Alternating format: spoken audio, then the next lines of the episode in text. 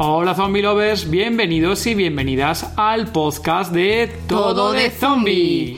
El programa donde hablaremos, por supuesto, de zombies. En todas sus formas. En pelis, series, libros, cómics. Allí donde estén, estará Todo, de, zombie. Puedes encontrarnos en nuestra web, tododezombie.com y en las redes como Instagram, Facebook, Twitter, Pinterest, con el nombre Todo de Zombie. ¡Comenzamos!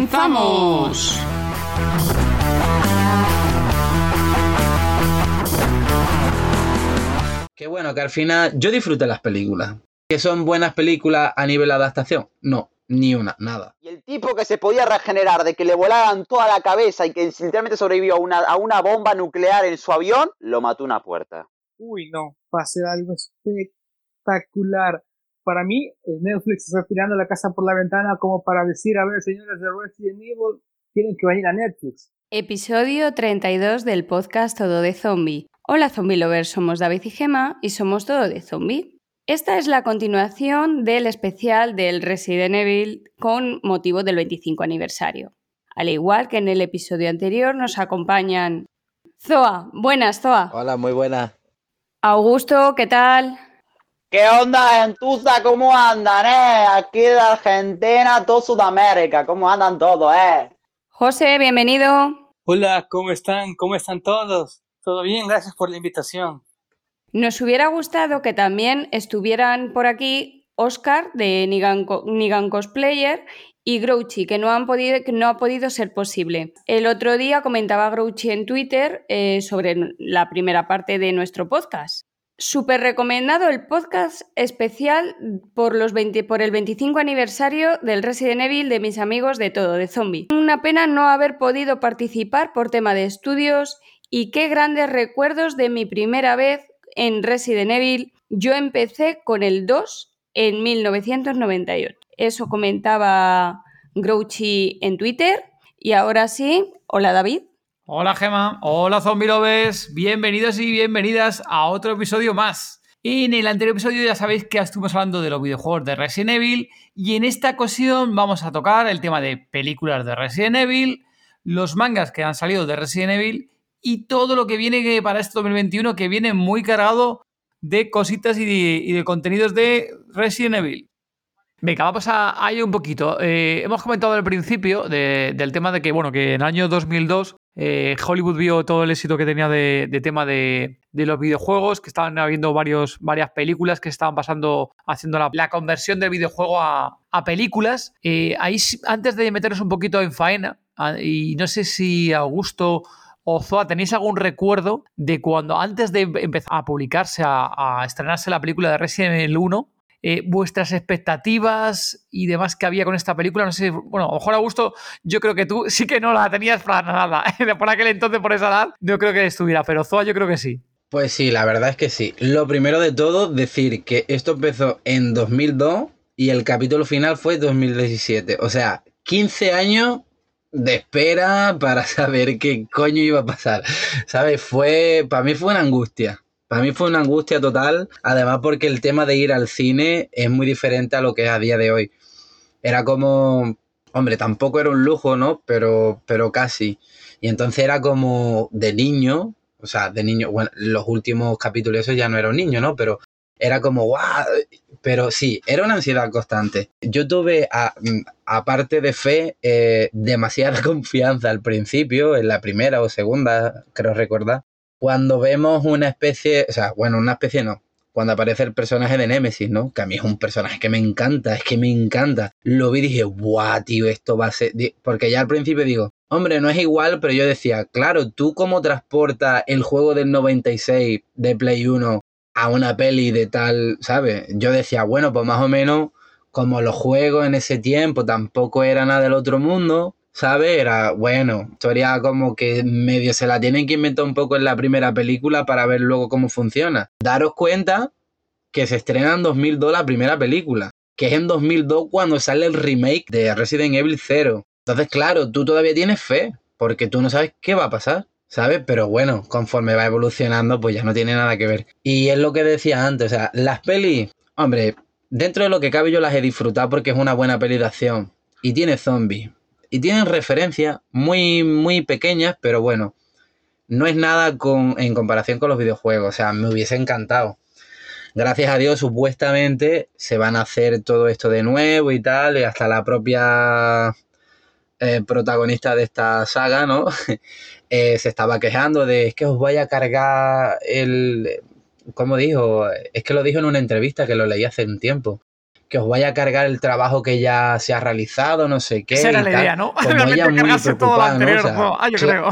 Claro, y entonces al final ella se estaba metiendo sola en una hoguera porque la gente lo primero que le criticó era, tú cállate la boca, que el director de las películas es tu marido y tú has entrado ahí porque, porque, ¿sabes? Esa era la primera crítica. Qué bueno, que al final yo disfruté las películas. ¿Que son buenas películas a nivel adaptación? No, ni una, nada. O sea, cuando yo vi a Nemesis flipé en colorines porque decía, madre mía, que...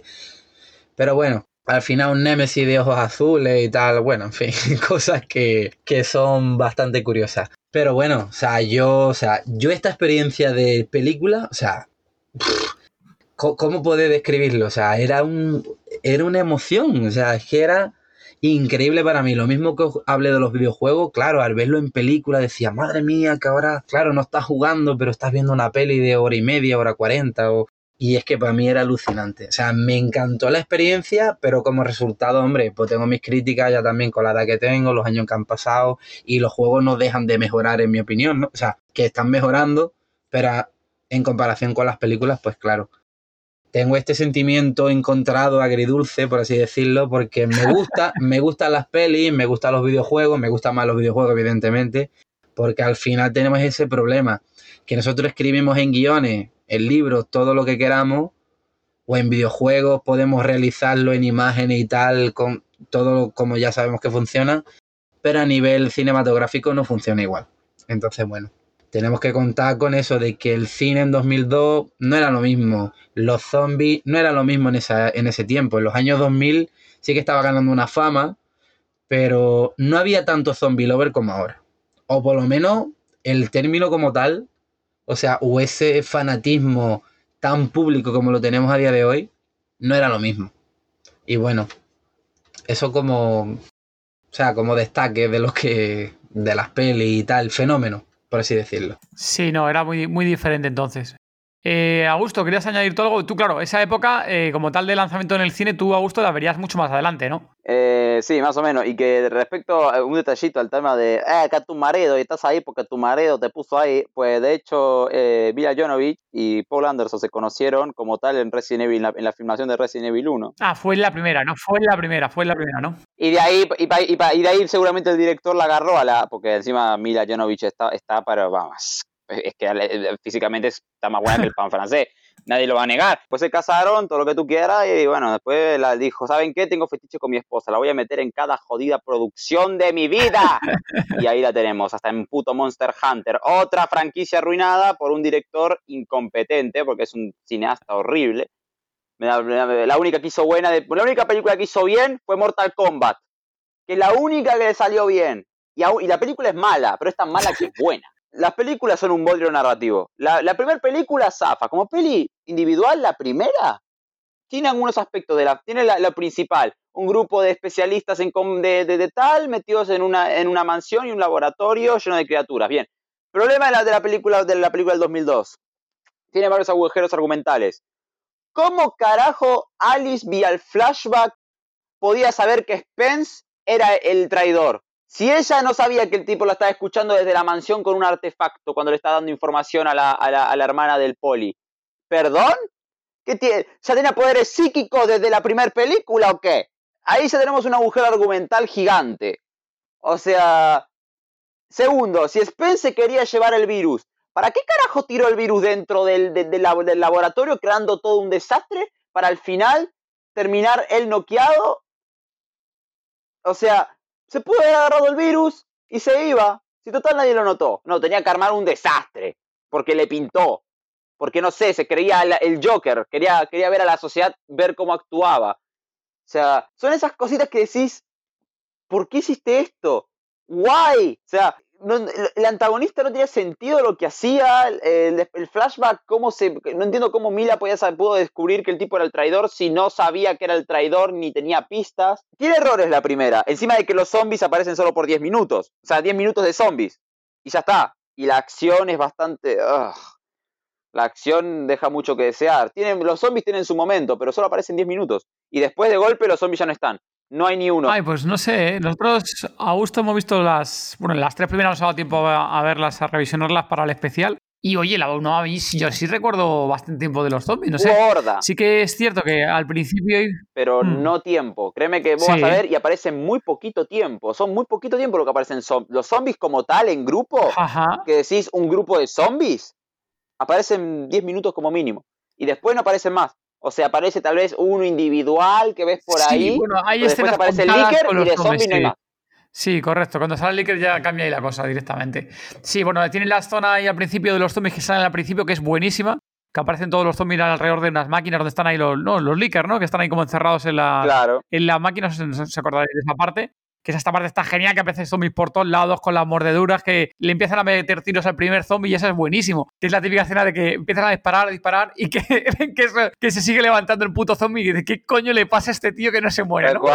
Que no saben qué coño pasa ahí. Esa es buenísima, Sí. esa es muy De bien. hecho, hay una parte que. Y luego la... se- Hay una, hay una parte en la escena de los láseres que, como sabés, eh, cuando los cortan, debería, haber, debería estar lleno de cuerpos. Y, y de golpe hay un momento en el que entran de vuelta a la sala de láseres y no hay un solo Está cuerpo. limpio, sí. O sea, ¿qué pasó? La Reina Roja dijo, voy, voy a limpiar. Voy- dijo, ¿sabes qué? Mira, acá los cuerpos me molestan. Los voy a limpiar para que esté más lindo el... el, el, el, el- ¿Cómo se llama? El... Ay, ¿cómo se llamaba esto? El set. Voy a limpiar el- el- el- la sala de láseres para que cuando vengan de vuelta los supervivientes a activarme, eh, esté todo limpito y, y- y- y- y brillante. Pero bueno, ahí sí que Como- tiene razón Zoa, que eso sí, como y siempre nosotros lo hemos dicho aquí en el, en el podcast, que como películas de acción son una pasada, o sea, las escenas de acción y de pelea son increíbles. Más la del 2, que no me acordaba ya bien de ella, la verdad. eh, más el, el inicio, Gema, yo cuando empezó, dijimos, joder, esto empezaba así, ni siquiera nos acordábamos bien de, del inicio de la Resident Evil 2. Hay una escena que, vamos, me parece brutal, o sea, que son espectaculares, ¿no? De estas que son completamente irrealizables en la realidad, ¿no? Que son te pasan en las películas. De estilo, como decimos, de típica de, de Misión Imposible, ¿no? de tipo, que es con, se acordaréis la escena de, de que están en la segunda parte y que están escondidos ahí en la iglesia, están ahí luchando contra el, bueno, el Licker, ¿no? También se llama, ¿no? Ese, el Licker Oh. está luchando contra él, aparece ahí Mila Jovovich con la puta moto Sí. cargándose el ventanal, atraviesa la- el, el ventanal, empieza a disparar, coge la moto, la, la- no sé cómo hace, como ponerle automático, haga así, le, le mete en hostia a la, a la moto, tira contra el bicho, contra el Licker directamente, la- para estamparla contra él y dispara la puta moto para que explote la cara del Licker. O sea que dices, madre mía, ¿quién coño se le ha ocurrido esta escena, tío? es aún peor. La moto la agarra, Sí. la moto arranca, agarra el Licker y la moto por alguna razón empieza a trepar Madre la mía, pared. brutal, brutal. Pero luego te digo que son, O sea, son es, escenas... es ridículo. Ese- pero claro, pero son escenas de. Lo que te digo, son escenas súper surrealistas que en la realidad es imposible que pasen. Pero joder, lo ves ahí en pantalla grande y dices, qué pasada, ¿a quién coño se le ha ocurrido estas cosas, no? Que son de estas cosas. No, es- no llegaría al punto de Claro. Cetanation, ¿no? Pero según este punto que es surrealista, pero dices, madre mía, ¿a quién se le ha ocurrido esta fumada? Pero claro, que luego en cámara queda bien. Lo que dices tú, no es realismo cero, pero una pasada en cuanto a re- realización, ¿eh? Claro, sí. Y bueno, junto como decía, como el de la 1, pues. Además, eh, otra cosa que es malo de la 1, que le falta acción. La primera película literalmente tiene uno, tiene ¿cuánto? Peleas tiene dos, tiene el tiroteo del- de, de contra los zombies. Mila eh, teniendo la, la escena de karate medio filmada para Chota eh, contra el perro. Y no sé, un poquito ahí un combate cuerpo a cuerpo con los zombies en el alcantarillado. El zombie al cual patea para romperle el cuello eh, cuando consigue la pistola. Y la pelea contra el Licker. Y ya está. O sea, son cinco escenas de acción. No tienen nada más. En la 1. Re poquito. en la no, en la O sea- 1 no. Te voy a decir una. No, es la segunda. Es la segunda y otra escena también muy chula, que es la del helicóptero. No sé si os acordaréis. Eh, yo- no, me acuerdo yo porque las he visto ahora, si no, no me acordaría, ¿eh? La escena de la segunda. Sí, cuando Carlos se tira, cuando se tira Sí. Carlos con las dos pistolas, en plan pum, pum, pum, Brutal, pum, pum. brutal, brutal. Para salvar a una tía que encima está mordida y que luego finalmente se suicida, ¿no? Y dices, hostia, tío, la has liado parda Sí. para bajar a salvarla y la tía finalmente se ha suicidado, ¿no? brutal, brutal. Ah, Esas cosas, yo creo de, la, de las primeras sí que está muy bien, muy bien hilado, no sé, y, y lo he dicho, que de escenas de acción como tal me ha molado. Eh, aquí tenía una duda para, para ambos. Bueno, eh, Zoa quería comentar algo, si quieres añadir algo, Zoa, antes de nada de continuar. Sí, bueno, que, a- que Agus habla de las cinco escenas de acción o, pocas escenas de acción y tal de la primera entrega, pero que yo quiero hacer hincapié es, de, es que esto fue en 2002, hace 18 años, ¿no? Más o menos, sí. O sea, que al final el cine en este género es que funcionaba diferente. Al final nunca era Z, por así decirlo. O no era tanto de terror, porque al final predominaba más la acción. Y coño, que, que al final, bueno, porque hay una diferencia que, claro, si la analizamos ahora, en el año en el que estamos, pues bueno, yo siempre digo que, bueno, en- envejecen bien si eres fan de, de- del género, ¿no? Por así decirlo. Pero que, que yo la disfruté bastante también. Sí que ahora lo que comentabais de la pava esta que, que se suicida y tal, que era como, ¿qué coño estás haciendo? Pero, o sea, que en plan, venga ya, o sea, que fue una cosa que...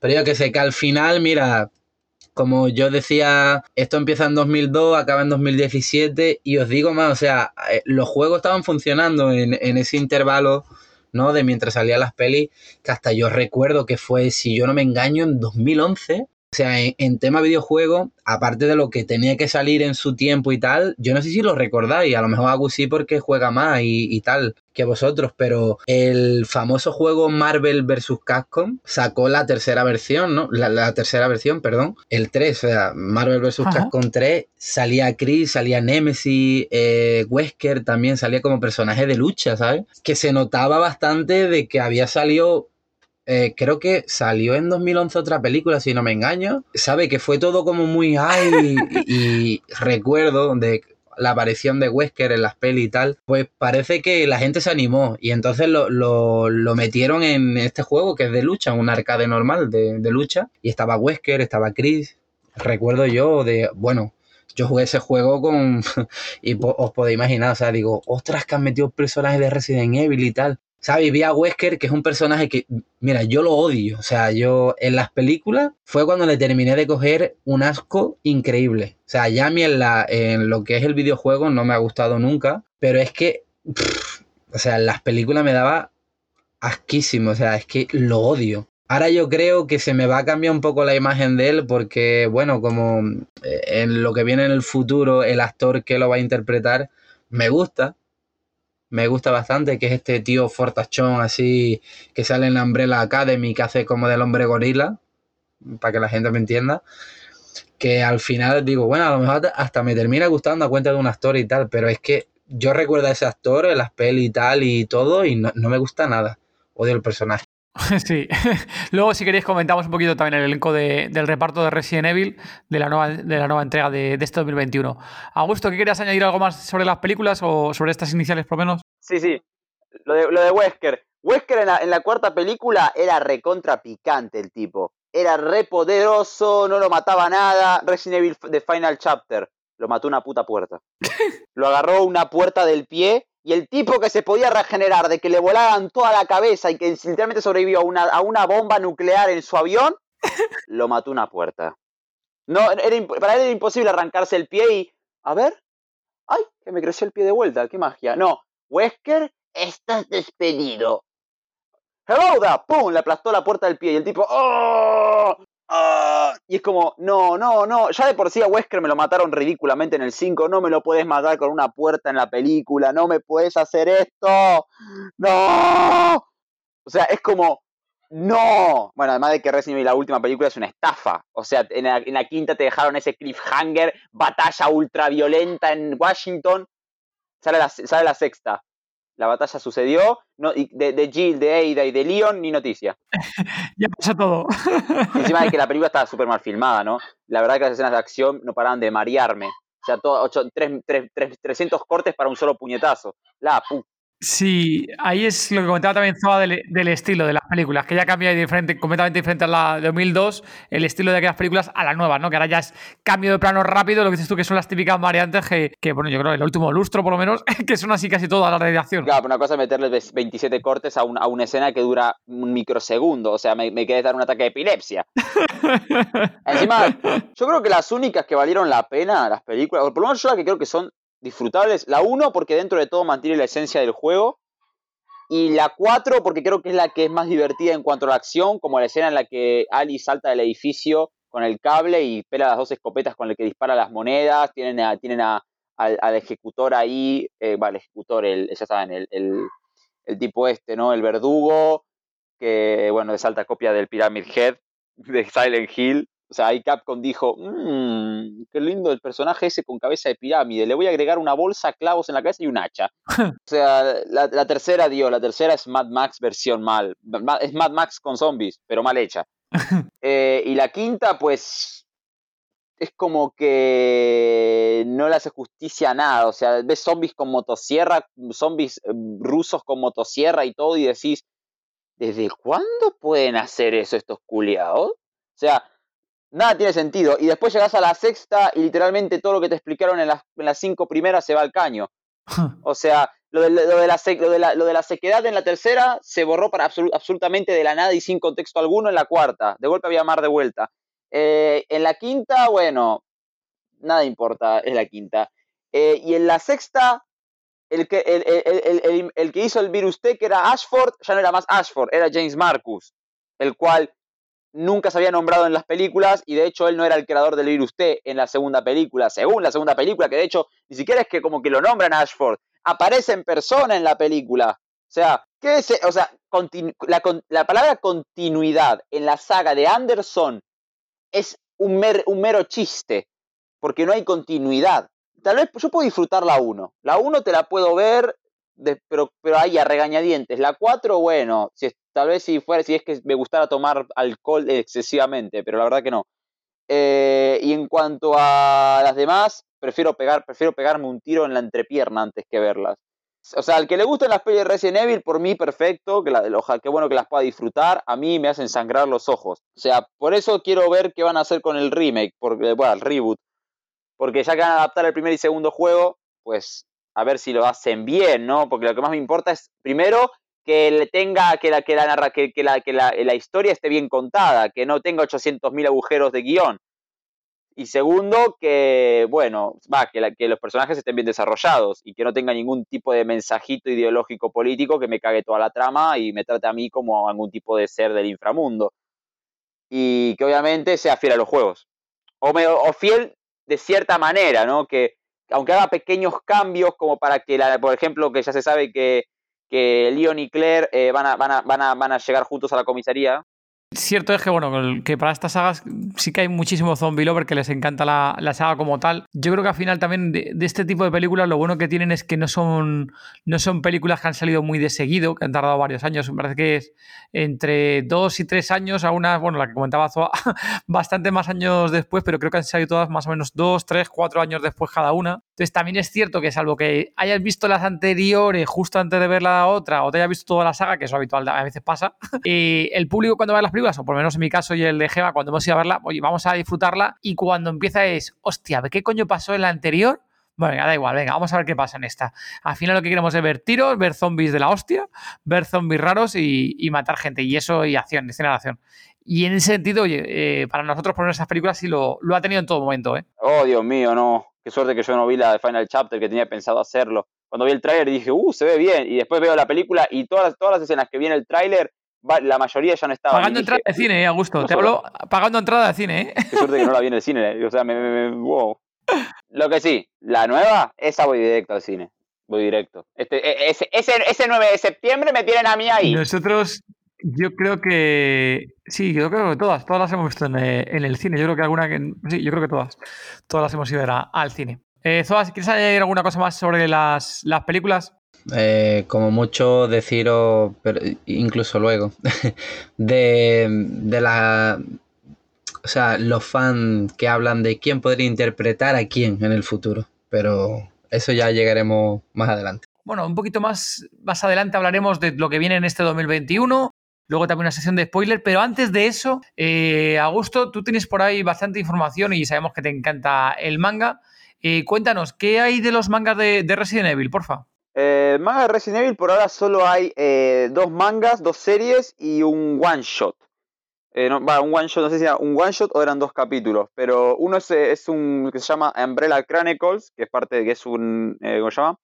Un one shot barra dos capítulos eh, precuela, eh, que hacen un poquito de precuela, eh, barra de, de, de, como de...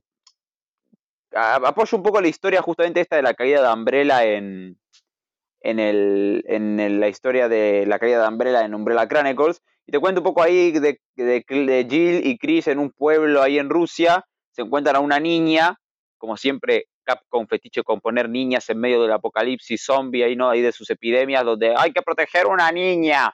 Pues como eh, Sherry, siempre lo mismo, niñas. Eh, la, la, la, la, la chica esta del The Generation, ¿no? La que tenía Claire ahí. ¡buah!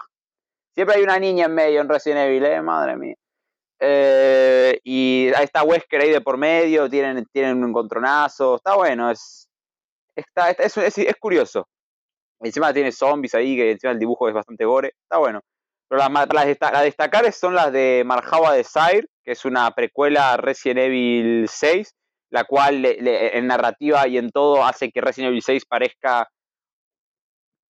nada. Es que, lo- es que no le llega ni, ni al talón el juego. Es muy buena la historia, porque tiene la esencia de, la- de los juegos, es oscura, eh, es, es más gore, tiene el, protagonista es alguien común y corriente, no tiene habilidades superhumanas ni piruetas, el tipo se tiene que arreglar con lo que tiene. eh, la epidemia es en una escuela, en una escuela así espe- especial, eh, en el medio de la nada. O sea, no es, es- puro Resident Evil, o sea, puro survival horror, y eso me encanta. Y pero la que a mí me gusta mucho es Heambeli Island, porque transcurre en una isla en medio de la nada otra vez, y tenemos a Claire Redfield, tenemos a Parker Luciani del Revelations.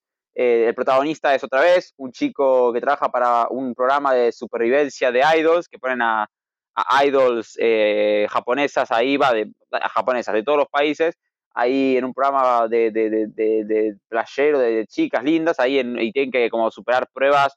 eh, reality, vos me entendés, tipo reality. eh, y resulta que hay, bueno, Umbrella, o mejor dicho, una, un- un- una empresa está haciendo de las suyas ahí y se arma el desmadre. De hecho, ese, ese, ese manga sirve medio como, como apoyo también para el juego Umbrella Corps, el cual pero tampoco tiene mucha importancia narrativa con Umbrella Corps, solo te da un poquito de datos. Después de la historia es como una historia autoconclusiva y el protagonista, pues bueno, lo que está bueno es que el prota eh, se la banca porque tiene conocimientos en supervivencia, entonces se las apaña con, con, con, con, con lo que tiene, ¿no? Usa cosas que tiene alrededor, de, de- usa los árboles, la jungla, la- el bosque, eh, todo lo que tiene, lianas, todo lo que tiene alrededor lo usa para crear armas, tipo el náufrago, ¿no? Películas así, como el juego de Forest. Y tiene como esa estética también de Island, de isla, de isla paradisiaca con zombies, lo que parece un paraíso, pero después se convierte en un hermoso infierno. O sea, es buenísimo. Encima es gore, los zombies son gore, le tenés todas chicas en bikini, todas sensuales, convertidas en zombies. Y es genial, es, brutal, porque tiene ese toque de fanservice, eh, porque final el manga es un seinen, ¿no? Es para hombres, pero tiene ese, ese, ese fanservice de sensualidad femenina que uno dice, oh, nice, pero también tiene todo ese gore y que si un virus, una organización, eh, tiene te- criaturas de las clásicas de la saga.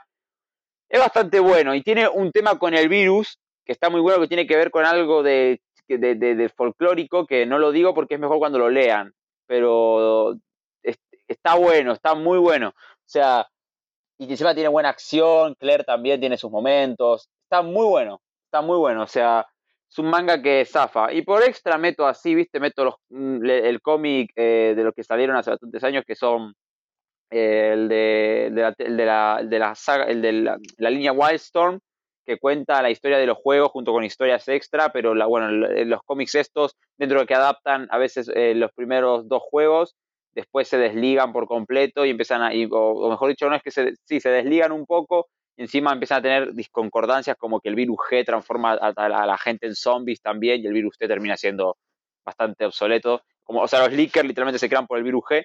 Y después está el, eh, cómic eh, Trabajos Sucios, el cual transcurre, eh, para mí, que salió más o menos a la par que Resident Evil 5 para hacerle ahí un poco de promoción.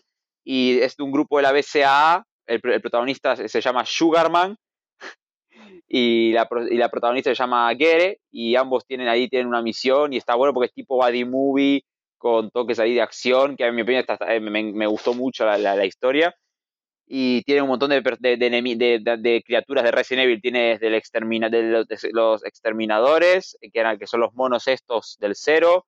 Tiene la- las, las Ivies, que son las plantas. Tiene, eh, ¿cómo se llama? Los zombies. Tiene un Tyrant. Tiene Eh, tiene un montón de criaturas ahí de por medio. O sea, y está bastante buena. Tiene, eh, tiene, tiene perros, los, los, los Cerberus, tiene de todo. O sea, está buena, es divertida y es de tiene acción ahí bastante espampanante y un dibujo muy bueno. También la recomiendo bastante, pero sí, yo creo que la que más destaco es para mí es Billy Island, por, primero por ese toque fanservice que tiene que siempre está bueno, ahí un poquito de erotismo para meter ahí y decir, uh, nice, picante, pero que la historia también está muy buena porque encima transcurre eh, eh, unos, unos años después de Resident Evil Revelations 2 y 6, por lo que al final, y además tiene un poquito ahí referencia a Alex Wesker, y es como que ayuda un poco más, ahí agrega un poquito de, de, ahí un poquito de sal, ¿no? un poquito de condimento a lo que es la trama de Resident Evil Revelations 2, y todo ese misterio que quedó después con lo de Natalia, que al final nunca supimos hasta y no sabemos si lo van a volver a, nos van a cerrar ese cabo, ese cabo suelto, ojalá que sí, aunque sea en Revelations 3, pero eso, que está bastante bueno, que lo- los mangas, la verdad, yo no tengo el manga de Heavenly Island, lo leí por internet, tengo el de Barjawa que lo publicó acá Ibrea, y estoy esperando unas ansias que lo publique eh, eh, también Heavenly Island y Ibrea también. Y con ganas de que salga, que salga el manga este, que para mí va a ser un cómic más que nada porque está hecho en, Estados Unidos, que es el que va a acompañar la serie nueva, la de Infinite Darkness, que se anunció esta especie de manga barra cómic para acompañar la, la serie. Y eso es todo. Ok, gracias, Augusto. Eh, No sabía yo que iban a sacar también para, para acompañar la serie. ¿Qué es cómico o manga para acompañar la serie? Estás comentando. Dicen que es manga porque lo va a publicar la editorial Tokyo Pop, pero el tema es que creo que está encargado un yankee de la, de la historia, la- del proyecto. Entonces, como que si no es japonés, no es manga. Pero bueno. Vale, ok, gracias Augusto. Así para los zombie lovers que quieran saber un poquito más del universo de Resident Evil, que a lo mejor tengan ahí le guste el manga y no sabían que, que existía manga de Resident Evil o alguno de los que has comentado cómic, bueno, que hayan tomado nota. Este 2021, una de las cosas más destacadas que llega es que podemos confirmar la película de Resident Evil, ya lo habéis oído. Película, nuevo remake de las películas de Resident Evil. Concretamente se anunció que se estrenará para el próximo 3 de septiembre 2021. Si la pandemia lo permite, veremos esta película que la trae Sony, la trae a, a los cines y en función, ya sabéis cómo, cómo estén los cines en ese momento, pues la podrán eh, echar en los cines como siempre en formato físico y no por plataformas online. Veremos qué pasa cuando llegue el momento. Es más, esta semanita se ha confirmado el título de la película que será Resident Evil Welcome to Raccoon City. Raccoon City. Sabéis que Raccoon City es donde se originó todo el tema del virus. Veremos qué, nos trae esta película. Eh, ya sabéis que esta película también está dirigida eh, por Johannes Roberts, que ha hecho películas tales, ha dirigido películas como Los extraños, Cacería nocturna y A 47 metros, tanto la primera como la segunda parte. También se ha comentado eh, en un podcast, un podcast en una co colaboración que apareció el director en YouTube, que su intención era rodar más películas, pero todo esto dependerá del éxito de la misma en el cine. Augusto, ¿quieres añadir algo de la película? Bueno, una de las cosas que quiero. Hay tres puntos, tal vez, que por ahora puedo agregar.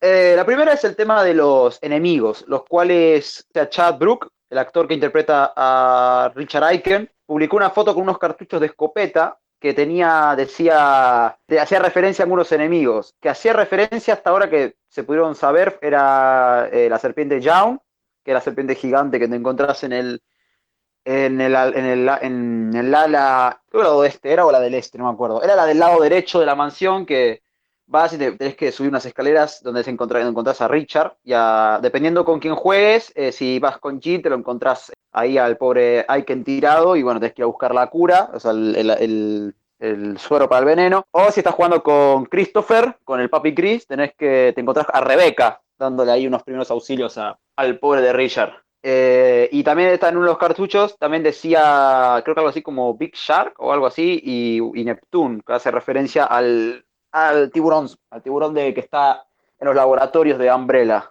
Eh, estoy hablando del remake, por supuesto, del juego del remake del 1, no del original. En el segundo punto que quería tratar era el cartel que sacaron con el póster eh, del emblema, ¿no? De lo que iba a ser el, la, lo que iba a la, la, tipografía, ¿no? Para eh, el logo de la película. Que bueno, ya el logo es de la generación anterior del juego de Resident Evil, ¿no? Del Resident Evil de los Revelations, el 5, el 5 y el. No, el 5, sí, el 5 y el 6, que usaban esa, esa, tipo, esa tipografía un poquito más fina, ¿no? No era la tipografía grandota de los clásicos, ni esa que era medio rara del, del 4 y del 0, sino que usaban una tipografía más finita, cosa que tampoco está mal. Pero me pareció como una jugada medio tonta, porque sacan el, sacan el, el- logo de la película, así que dice Resident Evil, pero a, a- a- a la semana te sacan, te dicen, la película se va a llamar Resident Evil Welcome to Raccoon City. ¿No hubiera sido mejor la jugada del marketing si sacabas directamente el post, el, el logo con el nombre completo y que diga Resident Evil Welcome to Raccoon City? De esa manera ya tenemos el logo completo.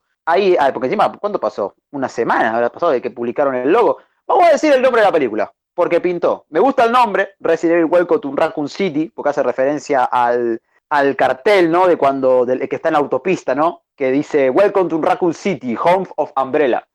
Y es bastante, y bueno, está linda la referencia. Y si pensás que por lo menos tienen planeada una primera trilogía, pues el segundo, no sé qué juego adaptar al segundo, yo- el- es una película, me imagino que será con Verónica. O me imagino que será la caída de Umbrella de Umbrella Chronicles, que es como Chris y Jill pelean contra la sede Rusia de Umbrella, rusa de Umbrella. Pero la primera, eso de Welcome to Raccoon City, me gusta. Bueno, dicen que se van a, que van a basar un poco en el, que van a adaptar el 1, 2 y 3. Ponele, realmente van a adaptar el 1 y el 2, el Resident Evil 1 y 2, pero y van a, van a tomar cositas del 3, para, solamente para mostrar más cosas de Raccoon City. Porque obviamente Nemesis no va a aparecer en la película. Ya nos gustaría que aparezca Nemesis, pero no creo que aparezca. O sea, además de que el presupuesto que deberían poner y encima no les daría el no les daría ni cagando el tiempo para adaptar tres juegos en una peli. O sea, literalmente, la- para mí la trama de Resident Evil 1, todo el tema de la mansión, va a ser un 30% de la película y, el, y los siguientes 70% van a ser la trama de Resident Evil 2, todo el tema de la comisaría. Ya sabemos que los protagonistas son eh, Claire y Chris, o sea, Calle Escadelario y, y Robbie Amell. Eh, la Jill y Leon, o sea, Hannah John Kamen y Avan Joya son coprotagonistas. Así que la, la trama se la van a robar los, los hermanos Redfield. Y el tercer punto es justamente el tema de la, de la, de lo que, de la fama de la película, si va a vender. Acá creo que estamos en un territorio complicado, porque la peli va a vender dependiendo de cómo hagan el tráiler, porque la gente está muy escéptica. Si vos vas a- hay, mucha, hay mucha gente que, por ejemplo, muchas publicaciones que dicen, eh, les gustaría volver a ver a Mila Jovovich en Resident Evil, y, la y el 90% son gente diciendo, por favor, no, te lo suplico, no, gracias, prefiero pegarme un tiro en los testículos, así constantemente. O sea, tenés gente que por poco prefiere el suicidio antes de volver a ver a Mila Jovovich. Y, y es que yo me, me- me junto al equipo, pero no por Mila Jovovich, porque tener un cameo no me molesta. El problema es que demasiadas películas basura, ¿no? Porque dentro que hayan sido divertidas, tal vez para la gente que tal vez no jugó como tal los juegos o no son aficionados a los juegos, Mila Jovovich se volvió como un signo de mal augurio para, la- para los fans de Resident Evil. Y ahora que estamos teniendo una adaptación que adapta los dos primeros juegos con nuestros protagonistas favoritos, pues claro, es como, Dios mío, es tocar el cielo con las manos. Un cameo no molesta, de hecho ya vimos que hay un, que una vez publicaron una foto en que una computadora de los años 90 que tenía post-it, eh, uno decía Who is Alice, haciendo referencia a Alice de, de la saga anterior. Que una linda referencia, pero bueno, para los que somos fan de Resident Evil, la verdad es que es una referencia que preferiríamos no ver, porque mientras menos nos recuerden esas películas a la mayoría, pues mejor. Por lo menos lo menos posible. Por lo menos no con la nueva saga. Entonces es como que va a depender mucho de cómo traten la película. Johannes Roberts, yo nunca vi una peli de él, vi, me pasaron una vez un tráiler de una peli de él. Creo que por lo menos para el tiene, sabe elegir planos, creo que por lo menos visualmente creo que la puede hacer bien, pero tengo miedo de que se tire por los jumpscare, por los screamer y esas boludeces que literalmente no van con Resident Evil. Depende, por ejemplo, tenés alguno que otro screamer en los juegos, como el, el Mr. X, el Nemesis y Jack Baker atravesando una pared, ¿no? Que te meten uno que otro susto, pero bueno, eso porque ahí estás in game. Y tampoco es como que te meten un sonidazo en plan grito de- de- del infierno que te deja los tímpanos hechos banana. Pero espero que la, la película tenga un ambiente más eh, opresivo, ¿no? Más, más misterioso y que no tire tanto por donde digas que hay peligro alrededor. Espero que, que a los personajes los traten como lo que son, humanos, que no los pinten como superhéroes. O sea, espero que tanto Claire como Leon, como Chris y Jill eh, reciban varios palos. Espero que los, que los enemigos les hagan un otro corte, los, los hieran. Que por lo menos cuando los veas digas, hey, son humanos, no son indestructibles. O por lo menos que no sea tan evidente, ¿no? Todo va a depender de cómo esté hecha la película. El tráiler, yo creo que a mí, el por ejemplo, voy a comparar, ¿eh? Tráiler de Mortal Kombat. Por desgracia, el tráiler spoilea demasiado de la película. no todo, pero spoilea bastante hasta la muerte de uno, uno que otro personaje, los cuales no voy a decir, pero el que se ve el tráiler lo nota, lo nota al toque.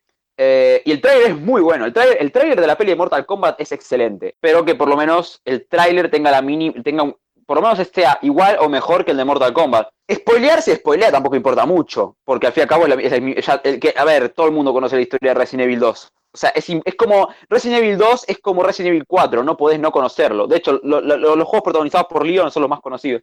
De hecho, son lo- lo- lo- los más reconocidos, porque el 2 es considerado el mejor Resident Evil, el 4 es considerado uno de los mejores juegos de, tiros eh, jamás hechos y un juego revolucionario, otra vez protagonizado por Leon Kennedy, y el 6 es un bodrio, pero divertido. Entonces, y encima es muy conocido por los memes. Entonces, es son, los juegos protagonizados por Leon son los más famosos. Espero que el tráiler te muestre lo justo y necesario de la película, con las referencias, por ejemplo, tal vez una sneak peek de Mr. Egg, eh, un poquito de la mansión, además de los uniformes, uno que otro diálogo característico, eh, te, te dejen claro la trama, más que nada la ambientación de la peli y que para qué lado va a tirar el tipo de terror que van a mostrar, los maquillajes, los efectos especiales, todo esto, todo lo importante. Y las escenas originales, o lo que serían las escenas es- que no, no son, que, que están un poco modificadas para la, para la película, ¿no? Para que tenga sentido en la película, no las muestren. Porque al fin y al cabo, una cosa es que nos muestren una sneak peek, de, porque la idea es que nos muestren una sneak peek de la película, no que nos spoilen cada maldito momento grosso. O sea, que no nos spoileen, por ejemplo, las batallas contra William Birkin. Porque si está William Birkin mutado y nos spoilean eso en el tráiler, pues tremendo dolor. Pero después de eso, si el tráiler es bueno, atrapa, y vos decís, uh, estos, estos Resident Evil, ya está, la gente la tenés comprada. El tema es el factor decepción. Porque fácilmente puedes, vas a traer, porque al público de Resident Evil lo vas a traer. Ahora, decepcionaste al- a los fans de Resident Evil, y con el tema de la pandemia y todo esto, la película puede caerse a pedazos. O sea, directamente la taquilla se puede estrellar dependiendo del boca a boca. Porque los fans de Resident Evil están muy con el ojo, el ojo atento, están muy atentos a ver qué hacen. Un, ya de por sí el cast, medio como que la gente está muy escéptica por el cambio de, de, de, de- Jill, ¿no? Con Hannah John Kamen. Y el más polémico que es el de Avan Jogia, porque al fin y al cabo, bueno, como siempre digo, Leon es gringo. Leon es gringo, gringo. Rubio, blanco, perla con ojos de husky. ¿Qué te hicieron? Leon. O sea, me cambiaste al rubio. No, no, no. O sea, y Leon es el modelo de la saga, es la cara comercial, es. Solo hay que mirar el póster de, Infinite, Darkness para darte cuenta cómo Leon se roba el póster. El pelo, ese pelazo rubio, esa, esa digil, ese cuello de camisa abierto, ese trajecito, ese, ese perfil. Claro, se roba. es Que literalmente yo veo el póster ese y digo, ¡buah! Quiero mirar a Claire, pero lo siento, mis ojos se van a Leon. Leon se roba todo el póster. Demasiado fachero el pibe para, para este mundo. Entonces, el tema de Avan yo diría que es el más polémico, porque Jill dentro de todo es un personaje que amamos todos, pero que siempre fue tratada, después de Resident Evil 3, fue tratada muy para el ojete por Capcom, y recién ahora medio que la lograron revivir con el remake, pero Jill está mejor que nunca, y Carlos ni hablemos. Haber cambiado, haber elegido a un actor como Avan Jogia, el cual encima no es un actor muy famoso, es un actor que es joven todavía, entonces, que lo hayan elegido para Leon, que encima tiene pelo oscuro, su tez de, su tez de piel es un poquitito más oscura cuando Leon es blanco persa, es blanco persa total, o sea, el, el pibe por poco transparente. Agregar el tema de que tiene ojos literalmente ni azules, ojos cielo tienen, son ojos de husky. Es complicado, que encima la peli tiene que ahora competir con la serie animada, que encima transcurre, que era seis años después de Resident Evil 4. ¡Uh! Listo, la, la película la tiene jodida, porque la gente va a comparar al Leon de. ¿Cómo se llama? El, el que le pone voz a. No me acuerdo, el que le pone la voz actualmente a Leon, que le, va- le puso voz en el remake del 2 y ahora le va a poner su voz a, su- a- a- en, la, en la serie, en la serie animada. Claro, lo van, a, comparar, porque ese chabón se reparece a Leon. De hecho, vos mirad, hay que mirar una foto de él haciendo cosplay y es Leon Kennedy. Es espectacular. Es increíble el cosplay. Diría que hasta va a ser, ese, cosplay va, ese cosplay va a ser mejor que literalmente la historia de la película. Pon- pon- Pongo las cartas sobre la mesa. Pero sí, esa película va a tener complicada. Todo va a depender del trato que le hayan dado. O el guion no está a la altura, la gente lo va a comparar con Resident Evil 2 Remake, con el original, porque la película agarra cosas del original y del remake, y lo van a comparar con la, con la nueva versión de Leon, con la versión animada, que encima la animación pinta increíble, porque el chico lo hace de puta madre, y encima agregale que para esta serie se usan captura de movimiento, Cosa que de por sí la actuación es del chico, el chico se está moviendo en la, en la, en la, en la historia, solo que están usando CGI y captura de movimiento para el personaje, pero en sí se está moviendo. En Resident Evil esperamos una historia. En Mortal Kombat nos chupa medio un huevo. En Resident Evil la verdad es que esperamos una historia. Esperamos fidelidad, esperamos que respeten a los personajes. Eh, la cosa está, es reñida. O sea, la gente va a comparar la de Mortal Kombat con la de Resident Evil muy probablemente también, pero encima van a comparar la película de Resident Evil con los juegos y la nueva versión animada. Yo le deseo todo lo mejor a la película. Y espero que sea una buena peli. Espero que nos den lo que los fans queremos, una peli de Resident Evil. Si el guion es mediocre y los actores no, no logran seguir el ritmo por culpa del guion, pues los van a crucificar. Y eso puede terminar en tremenda, en, en cagarles la carrera, porque al fin y al cabo los van a tachar, como los, actores que cagaron a Leon Kennedy y a Jill Valentine. La verdad espero que Johannes Robert sepa que no tiene cualquier producto en la mano, que sepa que tiene la película que puede reivindicar a Resident Evil en el cine y que, tienen, y que en este momento los fans eh, lo, tienen en la mira y cualquier error que cometa se le van a tirar al cuello. La peli va a tener haters, por supuesto, eso no va a faltar, siempre están. Pero si la cosa sale mal, madre mía, entonces espero que no, que no la caguen. La verdad, espero que no la caguen. Ok, Augusto, lo, el tema de, del logo sí que es cierto que dices tú que era un poco cagada de. Volviendo al principio lo que comentabas del tema del logo, que hace una, bueno, una semana antes de que comunicaran el nombre de la película, que mostraron el logo de Resident Evil con el nombre de todos los personajes que van a aparecer en la película. No sé si también puede ser una, ¿cómo se dice? La intención que tenga de, de que construir una saga de películas, como comentábamos inicialmente, de Resident Evil, ¿no? Que ese sea el logo de la nueva saga de Resident Evil de película. Y ahora hablan de la película que va a estrenar ahora. Sé, a lo mejor pues una, una declaración de intenciones. Muy probablemente, sí. Tal vez una declaración de intenciones. José, cuéntanos, nos danos tu opinión quería hacer una acotación de, lo que dijo Augusto y David hace un rato del, del póster de Resident Evil que se le filtra. Eso no es oficial, fue un error que filtraron. Si tú te vas a la cuenta de chat, que es el, el actor, el que muere por la serpiente, que sale en la película y todo, él es el que la sube y él es el que crea ese hiper gigantesco, pero él la borra. A él le pidieron borrarla. Y yo estuve buscando por qué lo había borrado y es que no era oficial. Eso fue alguien hizo ese fan art, él dijo, se ve increíble, lo voy a subir, lo subió. Le duró pocos días porque lo tuvo creo que un día o dos días, día y medio, y se lo hicieron borrar. Por eso es que yo no me guío mucho en ese póster hasta que no salga en una fuente oficial. La película nueva tiene mucho entusiasmo, la gente, el, el hiper que le dieron a la película ha sido un boom todo está en el hiper. Mira lo que está pasando con Army of the Dead. Sí, qué bonita, pero no hay hiper.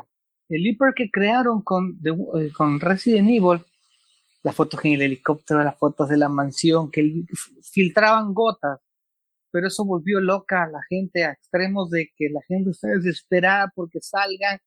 Todo el mundo busca una novedad, todo el mundo busca un póster, todo el mundo los fan art y la gente espera el tráiler jugaron muy bien con el tema del hiper, de tener a la gente entusiasmada y hasta donde sé, supuestamente habían dicho de que para este 25 aniversario de Resident Evil en este mes iban a soltar el tráiler. Es un rumor, ojalá sea cierto, porque yo veo un tráiler y me muero.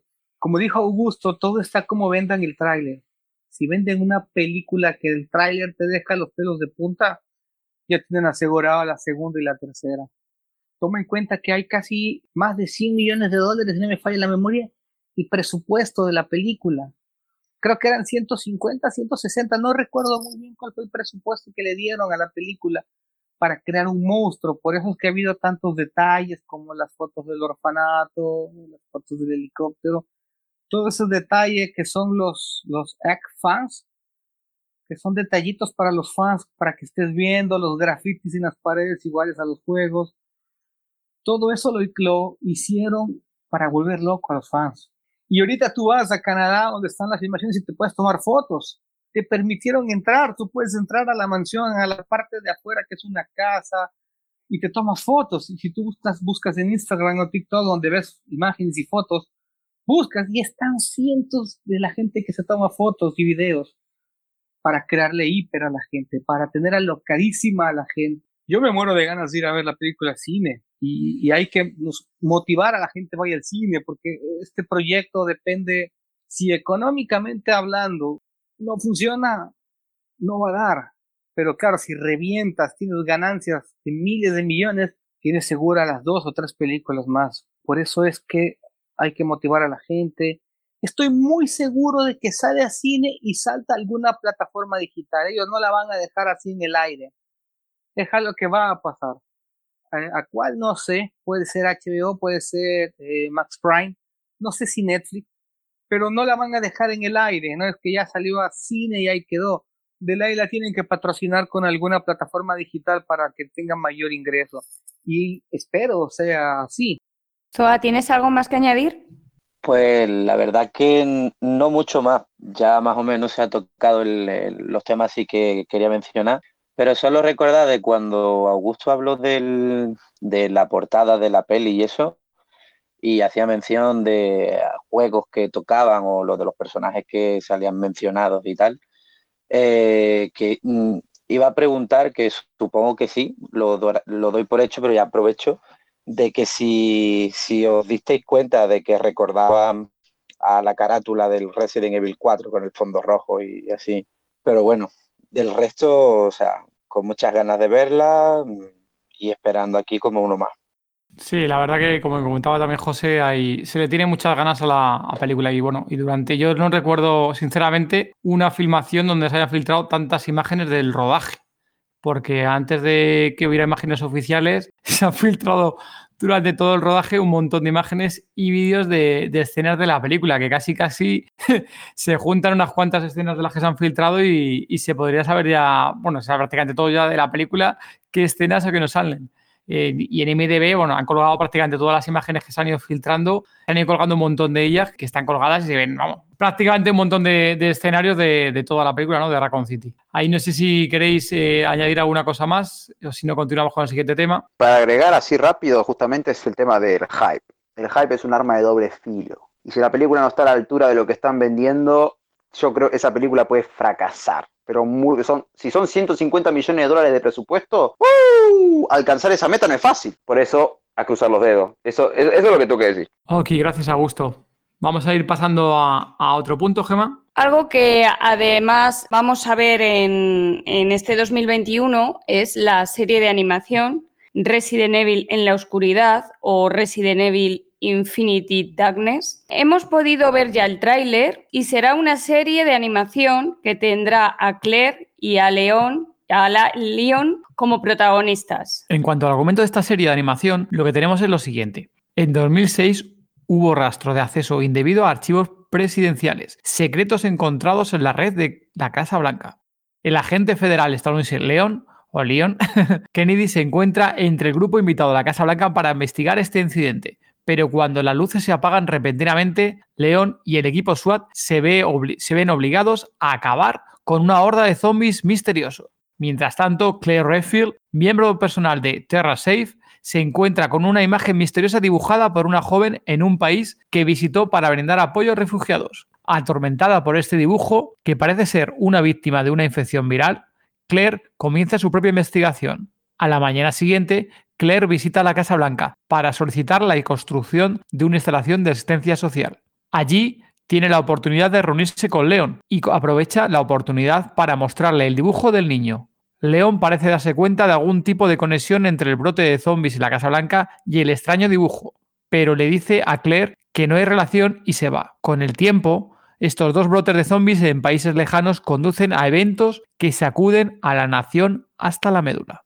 Eh, Zoa, ¿quieres aquí comentar alguna cosa sobre la serie? Creo que tú tenías ahí para comentar alguna cosilla. Estoy seguro, pero ya también me confirmarán ellos dos, porque ya eh, creo que me estoy haciendo un, lío, ¿vale? Con, lo de los títulos y todo lo que se ha dicho después de las noticias y las filtraciones y de todas las cosas así, que parece que está dando un poco de confusión. Que aquí, que sí que recuerdo que era de la historia que ya sabemos que es en la Casa Blanca y tal, y resulta tener bastante conexión con, con un episodio que hubo en la historia. Yo tengo muchísimas ganas de que llegue ya. Eh, José. Las series de Netflix van a ser un boom. Infinity Darkness va a abrir un mundo entero de lo que son las nuevas series para las nuevas generaciones. solo, mira, solo con las imágenes le dieron la vuelta al mundo. han salido en periódicos, en canales digitales, todo el mundo las ha publicado, las ha visto, ha hecho uf, mucho boom. Netflix vio la gallina de los huevos de oro en este momento es Resident Evil, tanto por los juegos que están saliendo, por los remakes de las películas que se vienen y por las series de Netflix, es la gallina de los huevos de oro. Y va a pasar lo mismo con la Army of the Dead. Pero ahorita Netflix está enfocado en las dos series y están hablando de una tercera serie ya. Infinity Darkness arrojará la casa por la ventana. Eh, para mí ese va a ser el estandarte de batalla que saca Netflix, el caballo de batalla de frente. Como para vender la idea de que Resident Evil tiene que ir a Netflix. Porque la otra serie dramática con las hijas de Wesker se sabe tan poco. Que lo mantienen en un suspenso tremendo. Y, si tú investigas, cada vez encuentras menos. Pero en Infinite Darkness ya tienes la trama, la historia, ya tienes todo. Solo falta el tráiler, que estoy babeando por ver ese tráiler, de una fecha tentativa. Pero sí, eh, va a ser muy divertido pues, cambiar el entorno de que generalmente tú veías la serie de la mansión, la comisaría, los laboratorios, aquí va a ser la Casa Blanca, el, el, área abierta de la Casa Blanca, los patios. Uy, no, va a ser algo espectacular.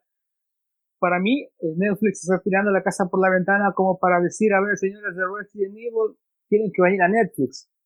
No con, con Constantine, creo que la están haciendo. Es como diciendo de las próximas películas, hagámoslas con Netflix, no, no sigan con Constantine. Para mí, parecer, es, es algo como que va, a una balanza. Vamos a ver qué impacta más, si la serie animada o, o, la película de cine, eh, eh, económicamente hablando, ¿no? Veamos, hay que esperar. Pero va a ser encantador, ¿verdad? Eso. Augusto, eh, ¿Algo que añadir? También espero la peli y lo fachero que se ve Leon.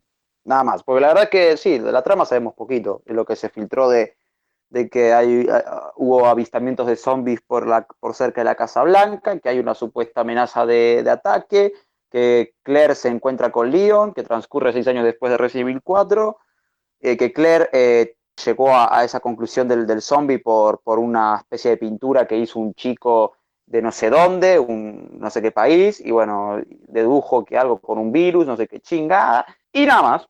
Eso es lo que sabemos de la historia. Y bueno, a mí me, como lo mismo, me encanta la Casa Blanca como ambiente, simplemente como escenario la Casa Blanca para dar ese toque de mansión como siempre tuvo Resident Evil, pues nada, me encanta. Me encanta por completo. Además, quiero ver que, cómo se va a anclar con los demás juegos. Tal vez hace alguna referencia a Resident Evil 8, tal vez aparece Ethan, tal vez hace un cameo Ethan o quién sabe, o sea, porque de Ethan no sabemos nada. Solo sabemos que Ethan es eh, un civil, pero no sabemos realmente qué tipo de persona es.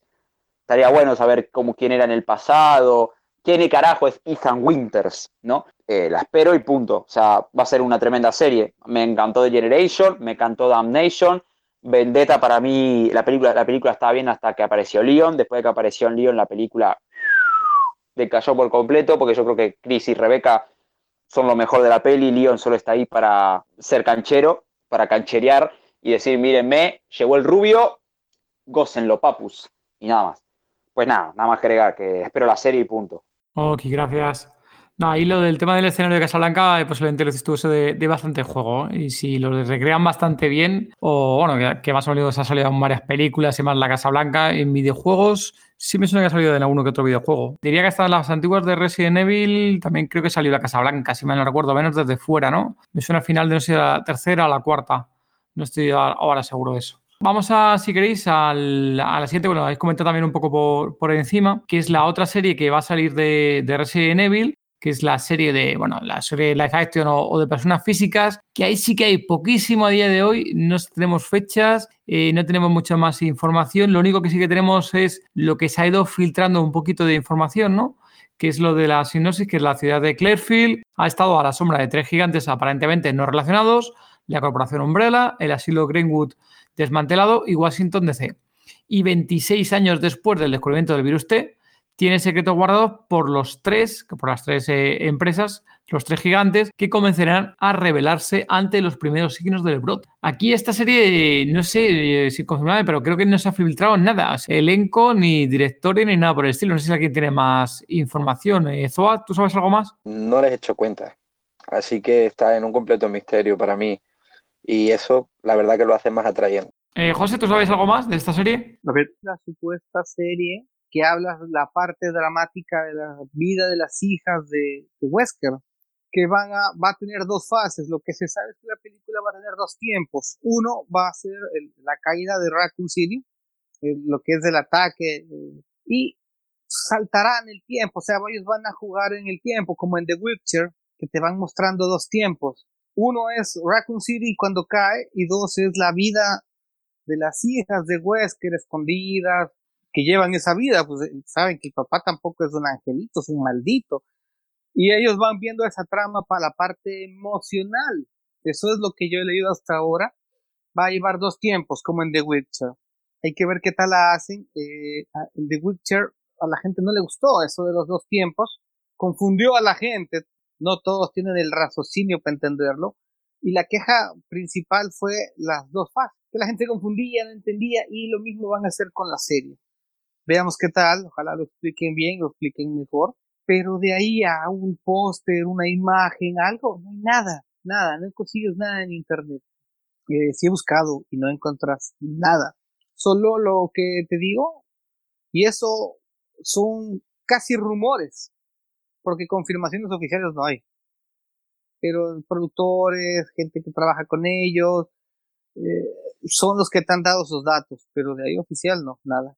Sí, la verdad es que al final no, no hay nada más de esta. No sé si finalmente llegará en 2021, porque me extraña mucho que no hayan dicho nada. Si estamos hablando de, la- de las películas que son en septiembre, de la serie Darknet ya tenemos el tráiler y demás, muy extraño que de esta no tengamos a día de hoy nada. No sé si será por el tema de pandemia, además. Sí que lo que dices tú, que tiene el tema de, de las dos líneas de tiempos y el tema de eso, de que ahí sale también quién, quién son ellas, las chicas, ¿no? Las, las hermanas, ¿no? Que son Billy Wesker y Jade, ¿no?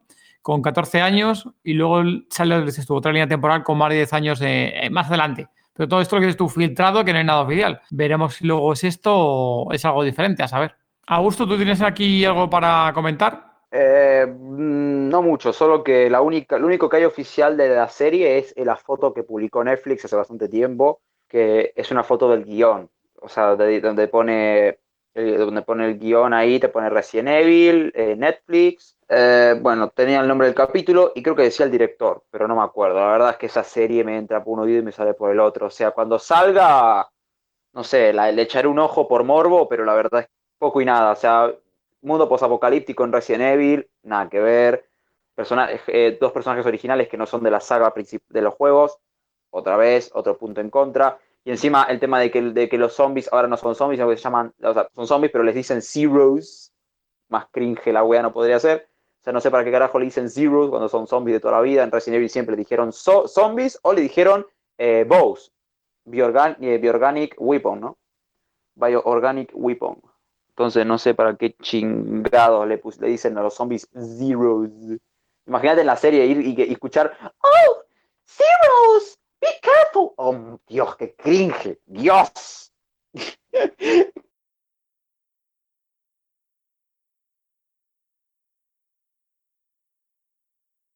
Madre de Cristo.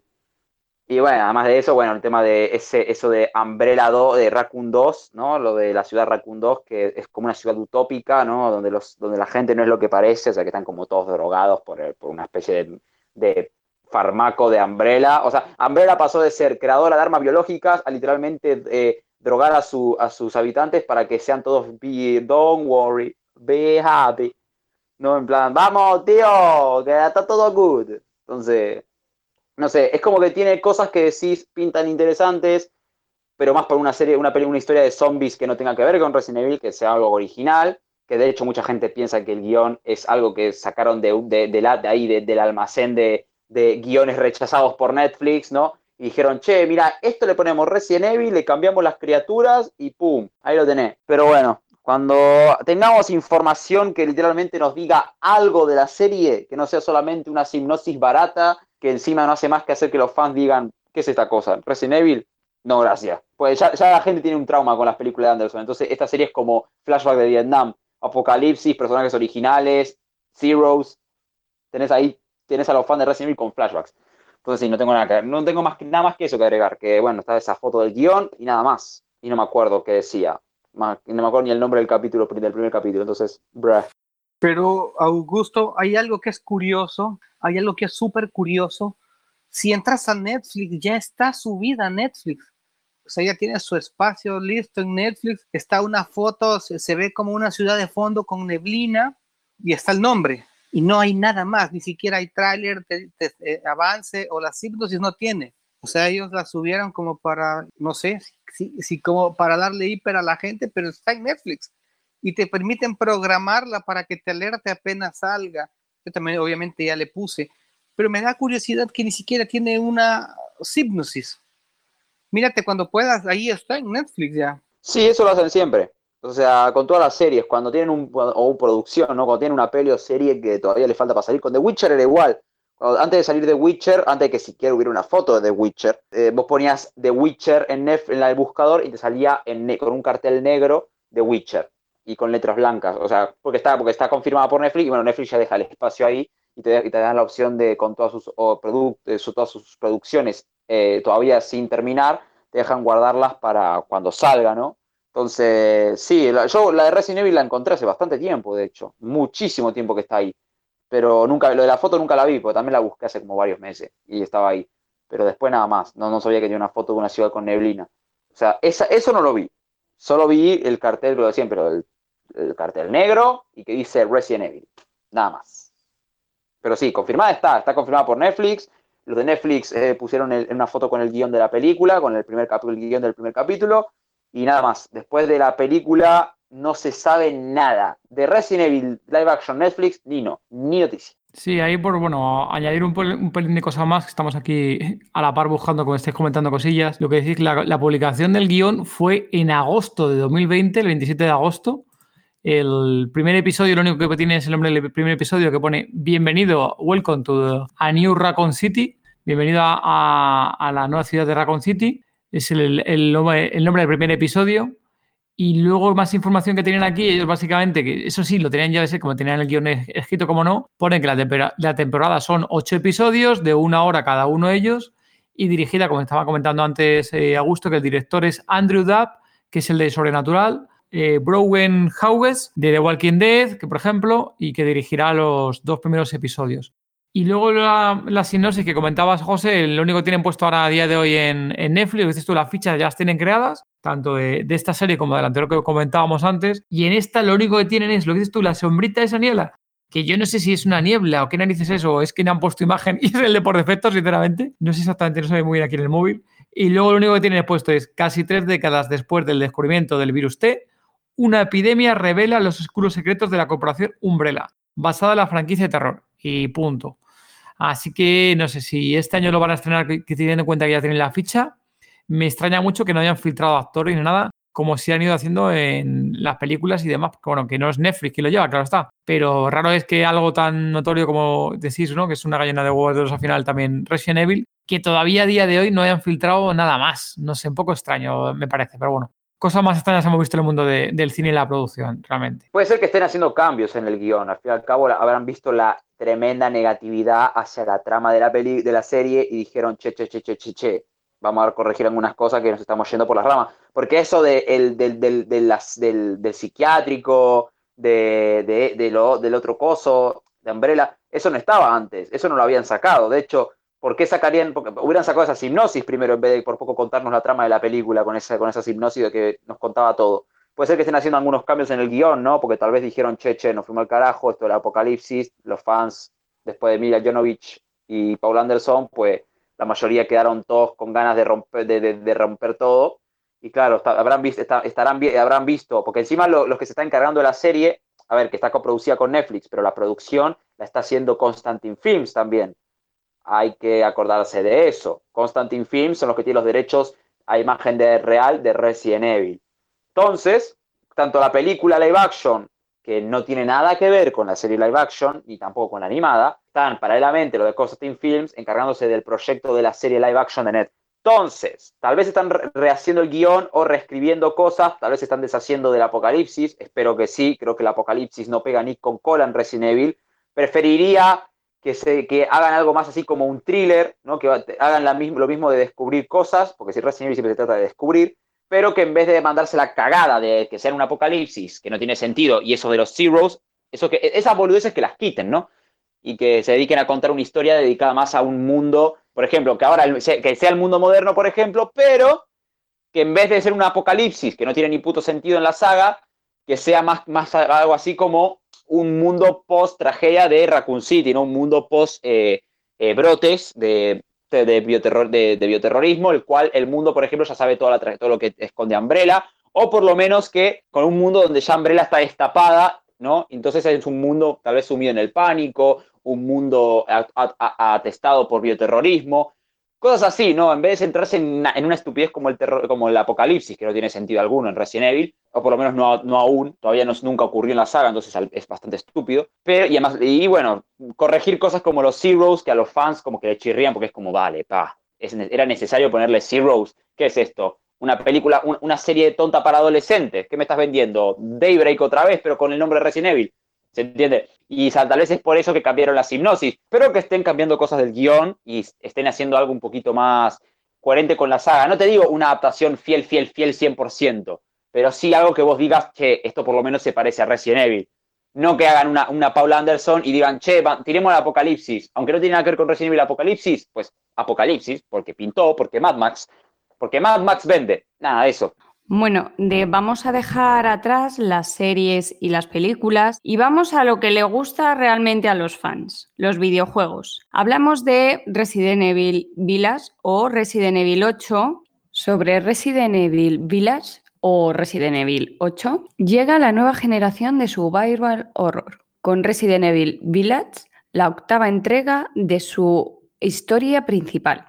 Disfruta de sus gráficos ultrarrealistas generados por el Resident Evil Engine y lucha por sobrevivir frente a los peligros que acechan en cada esquina. Situado unos años más tarde de los terroríficos acontecimientos del laureado Resident Evil 7, Biohazard, esta nueva historia comienza con Nathan Winters y su mujer, Mia, viviendo en paz en un nuevo lugar, libre de las pesadillas del pasado. Pero en el mismo momento en el que empiezan a construir su vida, su nueva vida juntos, la tragedia se cierne de nuevo sobre ellos. Cuando su casa se ve atacada por Chris Redfield, el capitán de la BSAA, Ethan debe adentrarse en los infiernos una vez más para traer de vuelta a su hija secuestrada. Y sobre este videojuego ha habido mucha polémica, sobre todo por el tema de los vampiros y los hombres lobo. Sí, ahí, bueno, ahí nos ha llegado un comentario de, un zombie lover de José que nos comentaba sobre esta al respecto. Bueno, es, es un, comentario que es muy, muy repetido en, en, las redes sociales y en los foros, ¿no? Comentaba, siempre ha habido criaturas en Resident Evil, pero siempre dentro de una lógica. Las criaturas de Resident Evil te las creías porque estaban mutadas por el virus. Te las creías, vamos, más o menos te las creías. Pero lo que están comentando ahora no es verosímil, porque está mezclando diferentes universos de, con diferentes criaturas. Comenta también que Resident Evil 8 le deberían haber llamado de otra manera o haber creado una nueva IP de videojuegos para evitar este conflicto que están creando ahora. Aquí Zoa, bueno, yo sé que Zoa y Augusto sobre todo también, eh, esto es algo que, que, vosotros queréis aportar algo. Zoa, si quieres comentar sobre este tema de, esta controversia que está causando Resident Evil. Pues sí, esto era un tema que estaba, la verdad, esperando, que lo llevamos comentando bastante tiempo entre nosotros. A ver, como primera, como primer punto, o sea, podemos tener una opinión de que si los monstruos son lo, los más indicados o no. Otra gente, pues bueno, piensa que, esto se saca como de novela adolescente ahora, ¿no?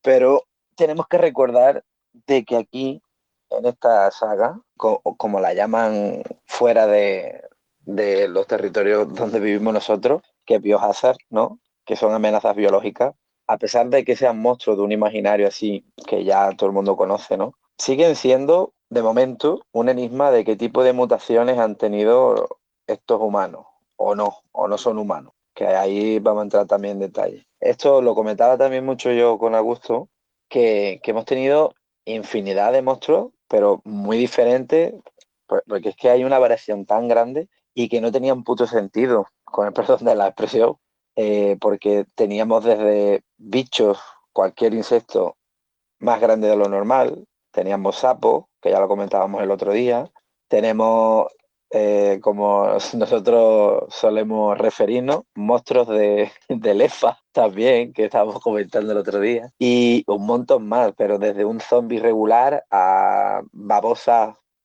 eh, es que había un montón de bichos así muy extraños. Si nosotros nos pusiésemos a leer la lista, desde el primer juego hasta el último, o sea, son cosas bastante extrañas. Luego recordar también el 7, o sea, que los enemigos son, al principio, ¿no? Son personas que están mutando por hongos, por tal, por cual, hasta que llegamos a, al bicho grande, que es como una especie de...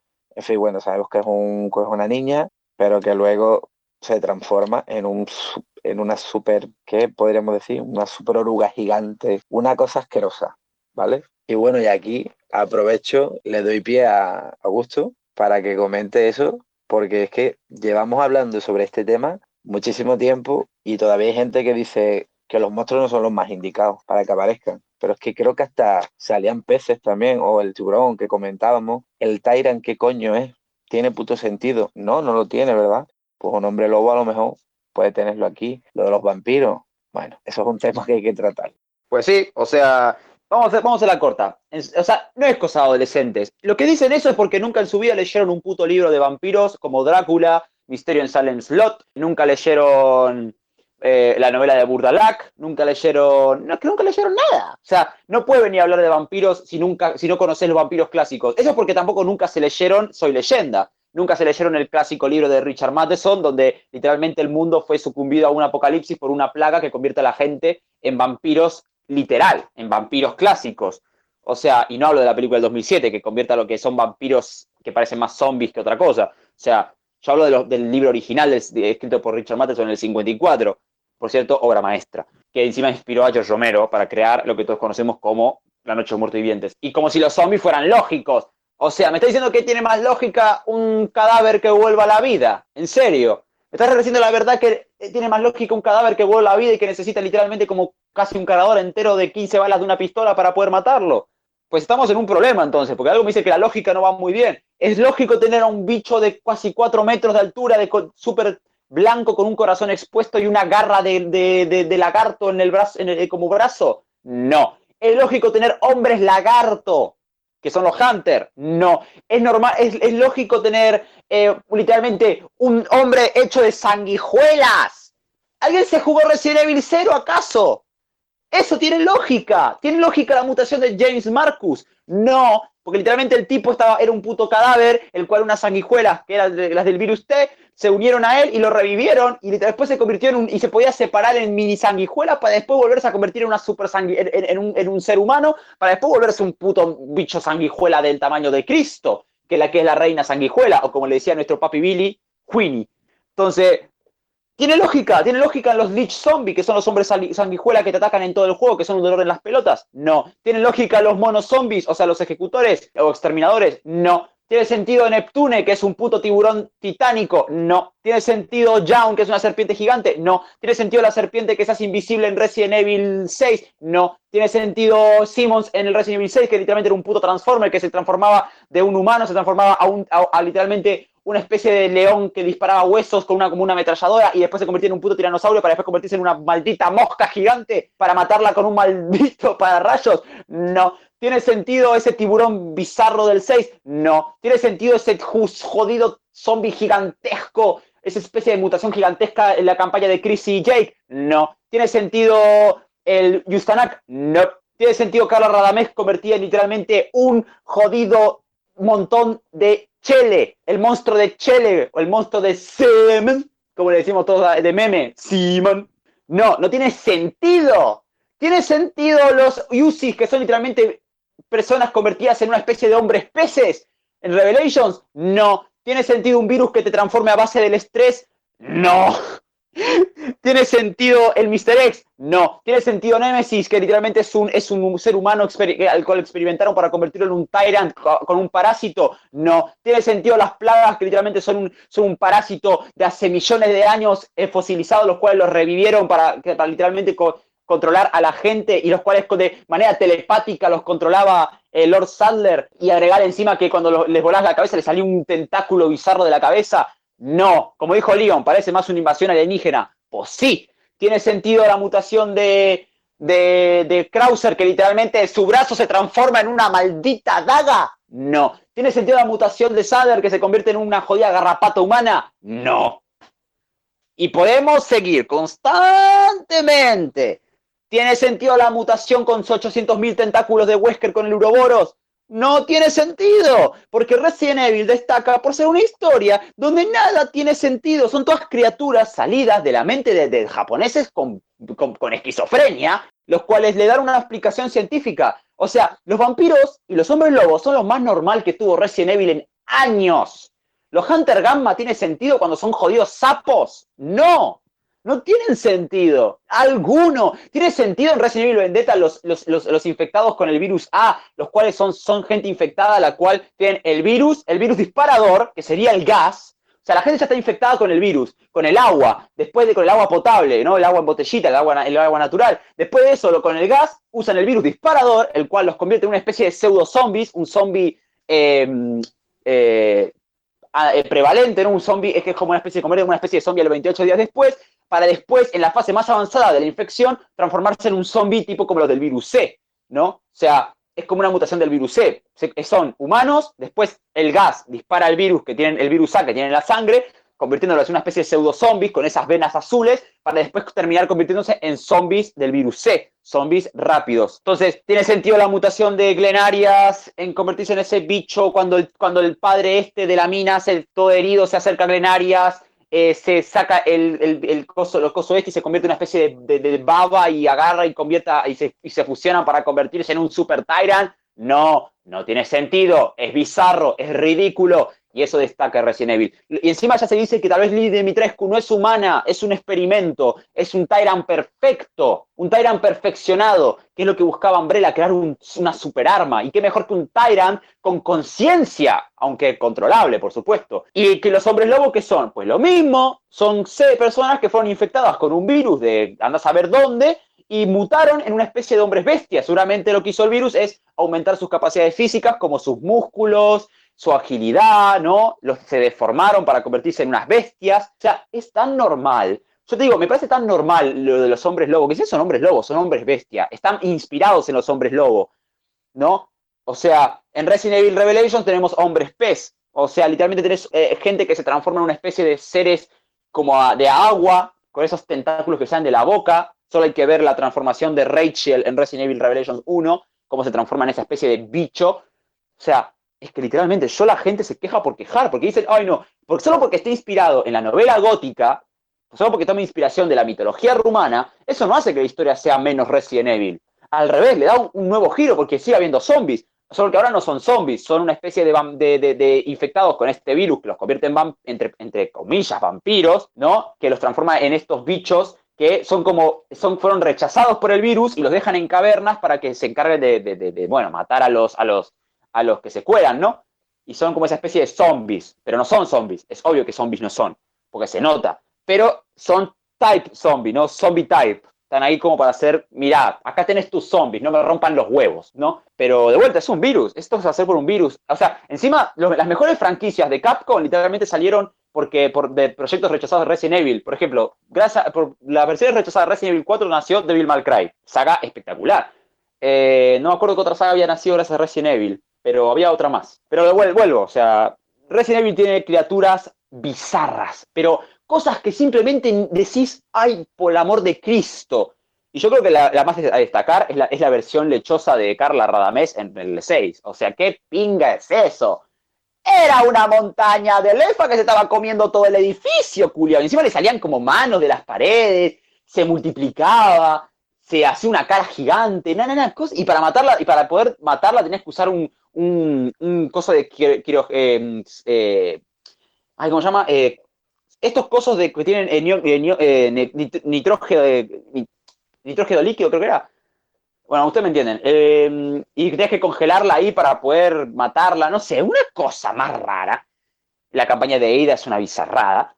Entonces, es como, ¿en serio me van a venir a criticar unos gente convertida en una especie de hombres, entre comillas, lobo? Literalmente me vas a criticar una ge- gente convertida en una especie de, entre comillas, tyrants, porque es, tonto. Es que es lo más tonto para criticar de la saga, creo yo. Es lo, es lo más normal que vi en la saga en tanto tiempo que ya me había acostumbrado a las bizarradas. Entonces, nada, si José quiere agregar algo, yo ya dejé en claro mi punto. Sí, ahí bueno, antes de volver a, a pasar a, a Zoa, por meter aquí un poquito de, polémica, creo.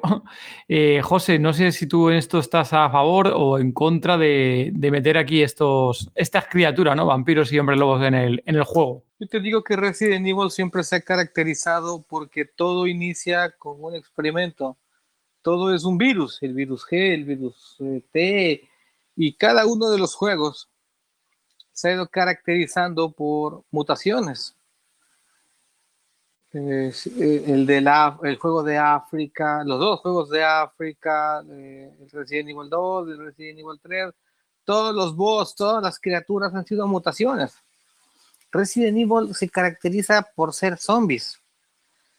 Y no es a lo que te digo yo. Si, si tú lees, por ejemplo, gente que sí tiene, que conoce muchísimo más que nosotros, como la gente de Resident Evil Wiki, los mismos de, de- la cuenta esta de Resident Evil eh, Latinoamérica, y, gente que te reclama exactamente lo mismo. ¿Dónde están los zombies? Muy, muy bacán que metan hombres lobo, muy bacán que metan eh, vampiros, pero no es Resident Evil. Debieron haberle puesto otro nombre, no, no Resident Evil 8.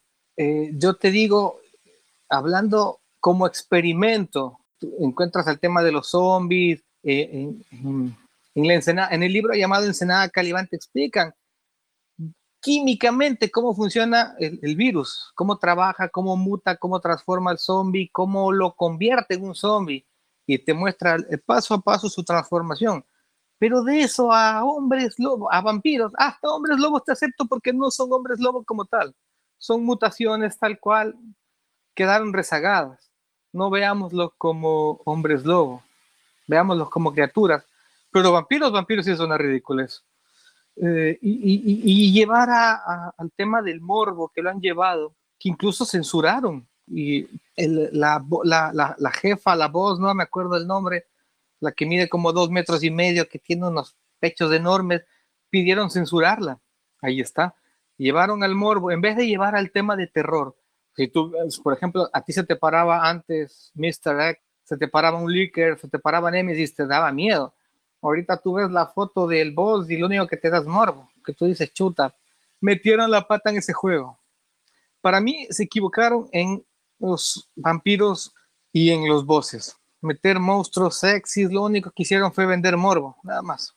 Veamos qué tal le va. Yo, por ejemplo, yo tengo todos los Resident Evil, los remake, todos los he comprado y los juego. Este no lo compré.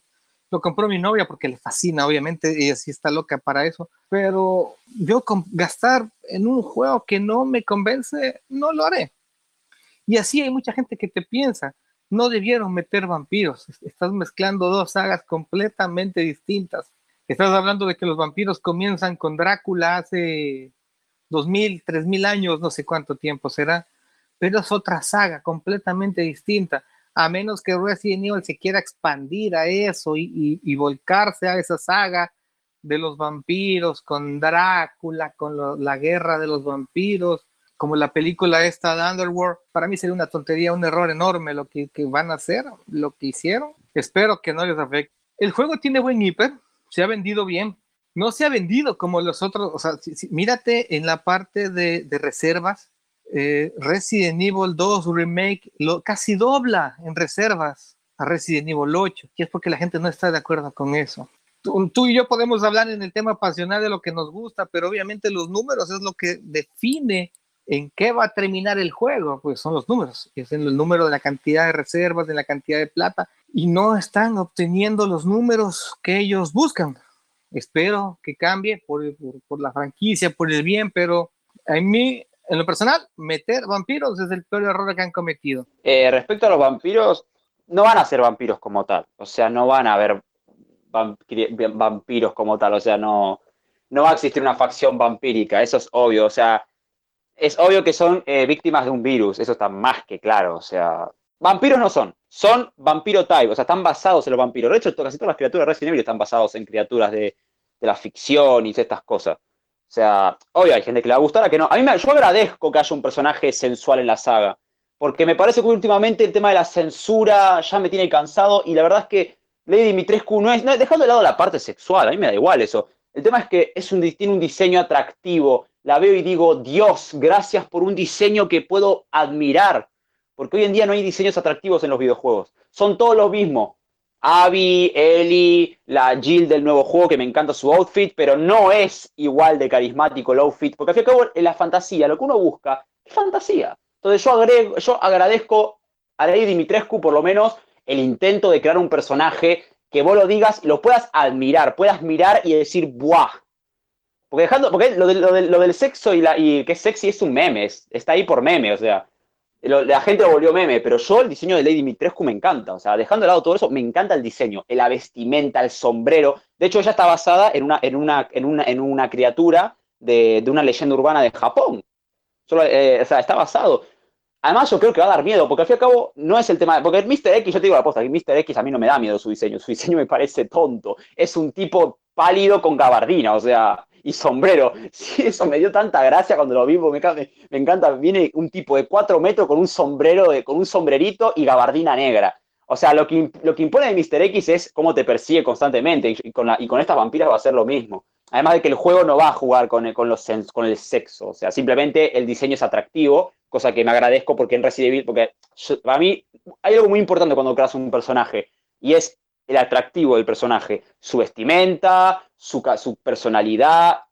O sea, Resident Evil siempre se caracterizó por tener villanos carismáticos. Sí, mira, Lord, Sadler es ridículo. Lord Sadler, Lord Sadler es tonto. O sea, es un, es un antagonista tontísimo. Encima de que eso de que controla a la gente y los parásitos, ridículo también. Pero el personaje es carismático.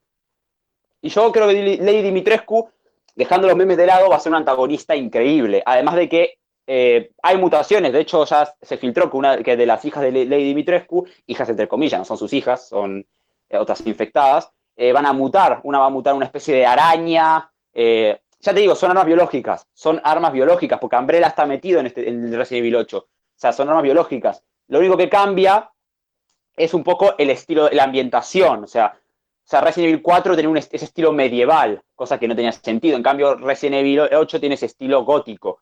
Y a mí me gusta, encima zombies hay, son estos eh, seres de las cavernas que son zombies.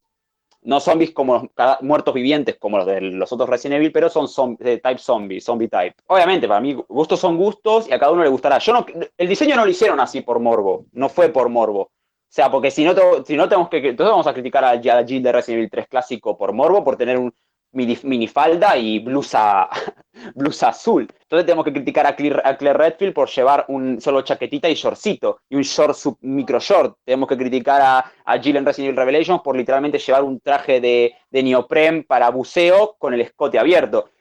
Eso es algo que a todos nos da igual. O sea, el tema es que la gente se volvió loca porque hoy en día el tema de la sensualidad está, la gente está tan desesperada por quitar la sensualidad del entretenimiento, quitarnos esa fantasía porque yo la verdad es que agradezco la sensualidad, porque existe, es solo, es eso, es una fantasía, es un ideal, es algo que la gente solo quiere para deleitar los ojos. O sea, por eso la gente, no es que, porque si tengo que hablar de sensualidad, Lady Dimitrescu se queda bastante corta en cuanto a, como, a personaje con sex appeal. Se queda corta. Solamente es que es un personaje que es extraño ver hoy en día con un diseño tan atractivo o tan interesante, porque a mí me encanta el diseño. Me pareció súper interesante y atractivo. Ahora, no voy a criticar al villano hasta no verlo en el juego. Ahora, seguramente cuando me persiga va a ser recontra divertido. Yo lo que vi en los trailers me pareció súper carismática. Tiene esa personalidad como sassy, como de, mmm, a ver cómo te parto la espalda. Y vos como, oh, yes. Pero eso es meme. O sea, eso es meme. Yo creo que me voy a sentir reagobiado cuando me persiga por ese castillo.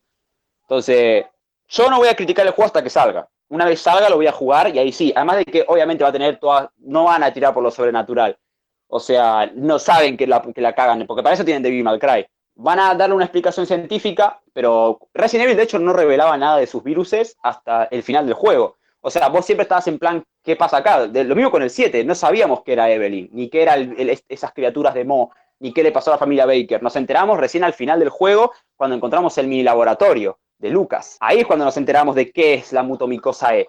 Resident Evil siempre funciona así. El más que mal acostumbró a sus jugadores con el Resident Evil 4, 5 y 6, donde ya te dejaban en claro que era todo.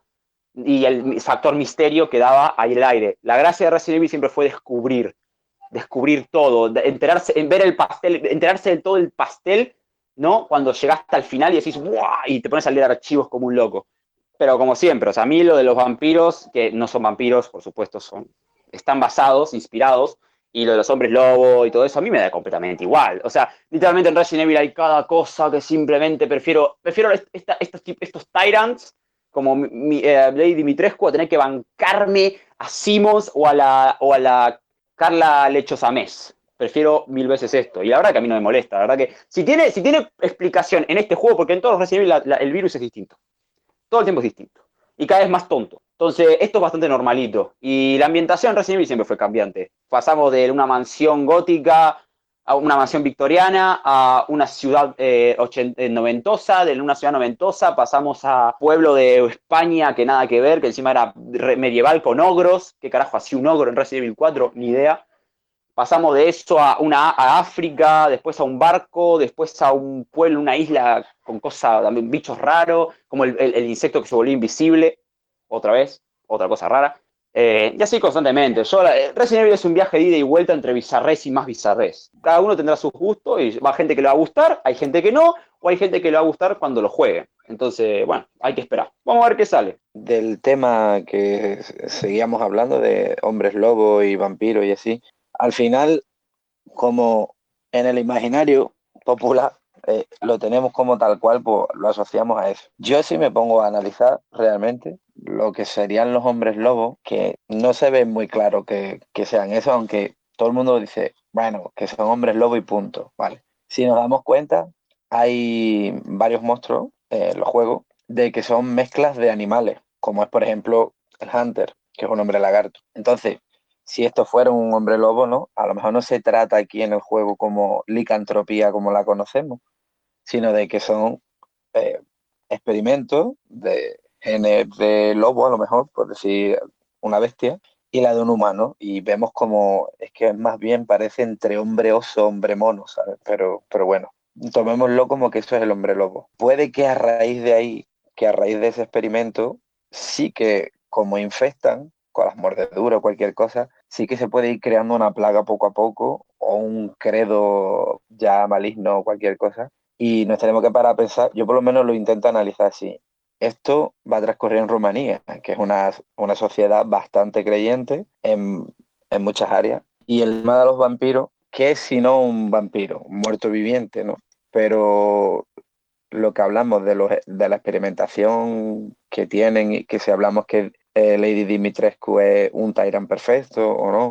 Eh, yo no sé si recordáis, hay muchos libros, pero de, de lo que estaba hablando antes Augusto, de los ghouls y, y todas estas vampiros de las cavernas, vamos a decir, ¿no? Esos infectados que no llegan a, a, morirse del todo y tal. Y al final, bueno, como aplicamos que está en Rumanía y, y son seres que, que perduran en el tiempo y pueden infectar a otros y, y todo ese tipo de cosas, pues al final sí, como resultado tenemos lo que todo el mundo conocería como vampiros y hombres lobos. Yo por lo menos trato de intentar separarlo. Sí que es verdad que también el tema que se habla de la sexualidad, de, del morbo y todo esto, al final si es vampiro como tal, o lo conocemos así, o lo queremos ver así y tal, pues es una cosa que al final deberían de tener, porque el vampiro siempre ha sido seductor, seductor psíquico, y por eso ahí pues claro, sería una ventaja que tiene, y con el hecho de que son mujeres las que salen, pues todavía más, ¿no? Pero que eso, yo trato de verlo así y que en el, en el, ya en el tema del terror y, y, todo esto, sí que conforme van pasando los años se le intenta dar un enfoque diferente o quieren volver a ciertas modas que puede ser esta de hombres lobo y vampiros, que no lo sé. Esperemos que no sea, ¿no? Para que no se separe tanto como todo el mundo está hablando. Pero esto del vampirismo, quizá como que se empieza a formar esa idea eh, aquí, eh, porque como ya digo, es en Rumanía y que son, que tienen muchas creencias y tal, que hablan de los estrigos y todas estas cosas, porque ellos, ¿sabes? Tocan esto mucho. Y luego me estoy acordando de que, bueno, dentro del mundo zombie sabemos que hay muchos tipos de zombies y uno de ellos, que es como en la saga española de Rec, eh, se trataba el, el zombie, pero zombie satánico. Entonces no sé si aquí también, pues con la cosa de la creencia y todo esto, podría darse el caso de que ahora toquen eso, que a lo mejor sería un, un paso atrás o un paso, un paso hacia el lado. No sé, eso ya es cuestión de opiniones. Mm, Los años pasan y tienen que seguir avanzando, tienen que seguir, seguir saliendo otros países, otras sociedades y tal. Y no sé, yo, por lo menos la gente que está un poco así inde- indecisa de qué pensar, yo le invito a que intente pensarlo así, de- de estos libros que menciono y tal, de que puede ser que por experimentaciones de tal se dan el caso como que es la primera vez en ese mundo ficticio que está Resident Evil, como que se van a conocer los hombres lobos. Imaginaros, no sé. Y no existen los vampiros y a raíz de ahí van a empezar a llamar vampiros, no sé qué, ¿sabéis? O, o puede que un puto científico loco le gustase mucho esta mierda y trata de mezclar genes hasta crear este experimento. No sé, a mí me gustaría verlo así. Y con eso supongo que me quedo satisfecho para dar la aclaración de mi, de mi visión y que bueno, me parece una aportación diferente y la cogeré con gusto. También me esperaré a jugar el juego y, ya tendré mi veredicto final. Eh, pues, recordemos que el virus T convertía a la gente en cadáveres. A ver, volvemos a James Marcus con el tema de las sanguijuelas y cómo las sanguijuelas lo revivieron y lo convirtieron en un ser perfecto. Se convirtió en humano otra vez con, con su conciencia y hasta su- su- sus recuerdos. Cuando era un cadáver pu- pudriéndose en una alcantarilla, en desechos, una sanguijuela del virus T lo encontró y lo revivió y hasta lo, lo rejuveneció. O sea que ya, vamos, ya sabemos por dónde van los tiros. Y Resident Evil 0 salió antes del 4. O sea que todavía no estaba la, la bizarrada de las plagas. También volvemos al tema de los vampiros. Tal vez los vampiros sea algo así. eh, siempre usemos las, comillas, entre comillas vampiros. Es algo así como justamente lo que pasó con, con el virus T, ¿no? O sea, porque eh, recordemos que Umbrella siempre quería conseguir la inmortalidad, el poder. Recordemos que Wesker tenía ese complejo de Dios, quería ser Dios. Lo mismo con, con Oswald Spencer en Resident Evil. Recuerden que Oswald Spencer quería conseguir la vida eterna. Por eso, eh, eh, esto se explica en Resident Evil 5 eh, Owen Spencer experimentaba y, y creó Umbrella para conseguir la vida eterna. Por eso el tema de los zombies, querían vence- vencer a la muerte con el virus T. Pero ¿qué pasó? El virus T falló y se convirtieron en zombies, porque el virus T los mataba y los revivía, pero de manera imperfecta. Tal vez esto sea más o menos lo mismo. ¿Qué pasaría si una persona es, muere por el virus, pero revive? Tal vez en esta ocasión no revivió como con el virus T, que era, era defectuoso, sino que revivió porque al fin y al cabo, la, lo- lo- la Umbrella, la Umbrella no quería crear armas biológicas en sí, no como tal. Que lo que quería Oswald Spencer era conseguir la inmortalidad. Quería ser un dios, quería dominar la- el mundo y todo. Recordemos eso. Wesker, bueno, después Wesker dijo, ah, la chingada madre vas a dominar vos, lo mató. Y bueno, después también Wesker, y recordemos que Wesker tenía ese tema de la supervelocidad, que por poco era Neo de Matrix, que bueno, más bizarro todavía que lo de los, vampiros, mm, sin sentido alguno. Bueno, sí, explicado con el tema de, del virus progenitor, pero vamos, que supervelocidad, dale, teletransportación era por poco. Parecía más el merodeador nocturno de X-Men, que, o sea, el, Ni- el Nightcrawler más de, el Nightcrawler de X-Men, eh, que se teletransportaba que, que en supervelocidad, ¿cómo se llama? Y bueno, tal vez esto de los vampiros es más o menos lo mismo, lo que más o menos quería Oswald Spencer, ¿no? Un virus que literalmente te convirtiera en un ser inmortal.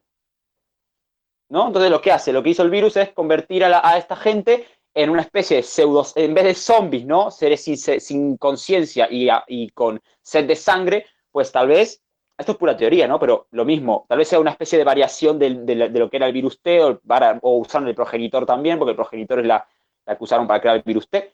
Y a base del virus progenitor crearon este virus que lo que hizo en vez de convertir a la gente en zombies, except- eh, si no eran defectuosos, si no- el virus no rechazaba al, al- portador, lo que hizo es convertir justamente a, esta- a estas personas en, entre comillas, vampiros. O sea, que los, los mató y los revivió, pero ¿qué pasa? Tenía tal vez tenía una especie de, de efecto contrario, que era la sed de sangre, porque los vampiros, eh, los zombies querían la carne humana, iban por ahí comiendo gente, cosa que no tiene sentido si lo pensamos de manera lógica, ¿por qué buscarían matar a la gente? ¿No? En cambio, el, esta, estos en vez de querer comer gente, comían, le toman sangre. Y listo. Es tan fácil como hacer una explicación así. O sea, sería la misma explicación del virus T con los zombies, solo que en esta ocasión para explicar el tema de eh, los vampiros en esta saga, ¿no? Que de vuelta se inspiran en los vampiros, no son vampiros, no van a tirar por el lado sobrenatural. O eso pienso yo, porque Capcom sabe que hacer algo así la van a cagar.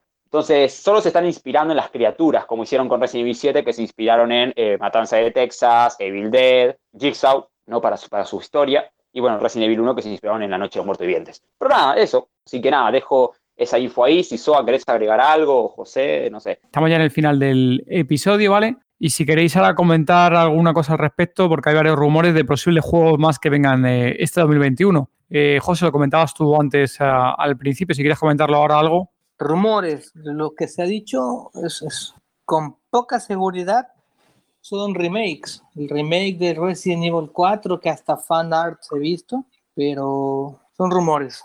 A mí me encantaría un remake de Resident Evil 4 y del Código Verónica. Yo creo que con esos ya habrá juegos para 4 o 5 años más fácil. Y esperar que las nuevas series de Netflix inspiren videojuegos, que eso también puede ser algo importante. Pero rumores como tal, que toman fuerza es Resident Evil 4, el remake. Código Verónica se habla poco, pero más fuerza he escuchado en Resident Evil 4. Eh, hay rumores de que el remake de Resident Evil 4 va a estar combinado con Code Verónica eh, para tener sentido en el nuevo canon, porque Resident Evil 4 original no tiene nada que ver con la saga, o sea, cero que ver, se, está completamente desligada de toda la trama de Umbrella, de toda la trama de, del virus T, o sea, la historia empieza siete años después de hacer un resumen de los anteriores y nada que ver Umbrella con los parásitos, o sea, los parásitos ni siquiera son, son, son algo creado a base de, como bioarmas, son literalmente un parásito fosilizado de hace no saber cuántos años, un culto que nada que ver. Entonces, hay muchas cosas que cambiar para el remake, muchas cositas para hacer que tenga, se esté ligado al remake del 3. Y hay rumores de que tal vez Claire Redfield tenga que ver, porque recordemos que Claire Redfield va a buscar a Chris a Europa. Y bueno, la última serie de Umbrella, la caída de Umbrella, tal vez lo combinen ahí con, Umbre con la caída de Umbrella. Ya saben, tal vez lo de los Ashford lo terminan cambiando a, a España, ¿no? O tal vez lo cambian a otro país, meten los parásitos, ¿no? Y terminan haciendo algunos cambios ahí chiquititos y meten a Claire, tal vez a, Ashley la quitan, anda a saber, porque Ashley tampoco hacía mucho en el juego. O sea, era un personaje interesante, pero ya está. O sea, la verdad es que no aportaba nada a la trama, más que ser la hija del... Era la, eso era el personaje que hacía que Leon avance, porque literalmente la causa de Leon para avanzar en la historia era Ashley, porque había que rescatar a Ashley pero después, literalmente, si Leon quería agarrar y decía, che, mira, hay una, hay una plaga de parásito acá, viste, Hannigan, llamame a la guardia estadounidense y a la guardia española, bombarden esta isla, la chinga, caguen a bombas este lugar que, Dios mío, márquense una Raccoon City, vamos, let's go, y listo. Y nada, creo que hay rumores de que eso, eh, Dus Golem, famoso insider por sus filtraciones de Resident Evil, ya confirmó que Capcom está trabajando en Resident Evil 9, ya están ahí en la preproducción para Resident Evil. Entonces ya ahí están eh, preparándose para la siguiente entrega numérica, que va a salir seguramente en 2025, yo diría. El que sale el Resident Evil del año que viene, que sería el Outrage, o también conocido como, o también rumoreado Revelations 3, eh, va a ser protagonizado por Rebecca Chambers y según el papito Dus Golem va a ser también protagonizado por, por otro personaje famoso de la saga. No sé si será Billy Cohen, o será Carlos Oliveira, o será Parker Luciani, o Claire, o Chris, o Leon, o Ada, o no sé quién será, pero vuelve otro personaje clásico.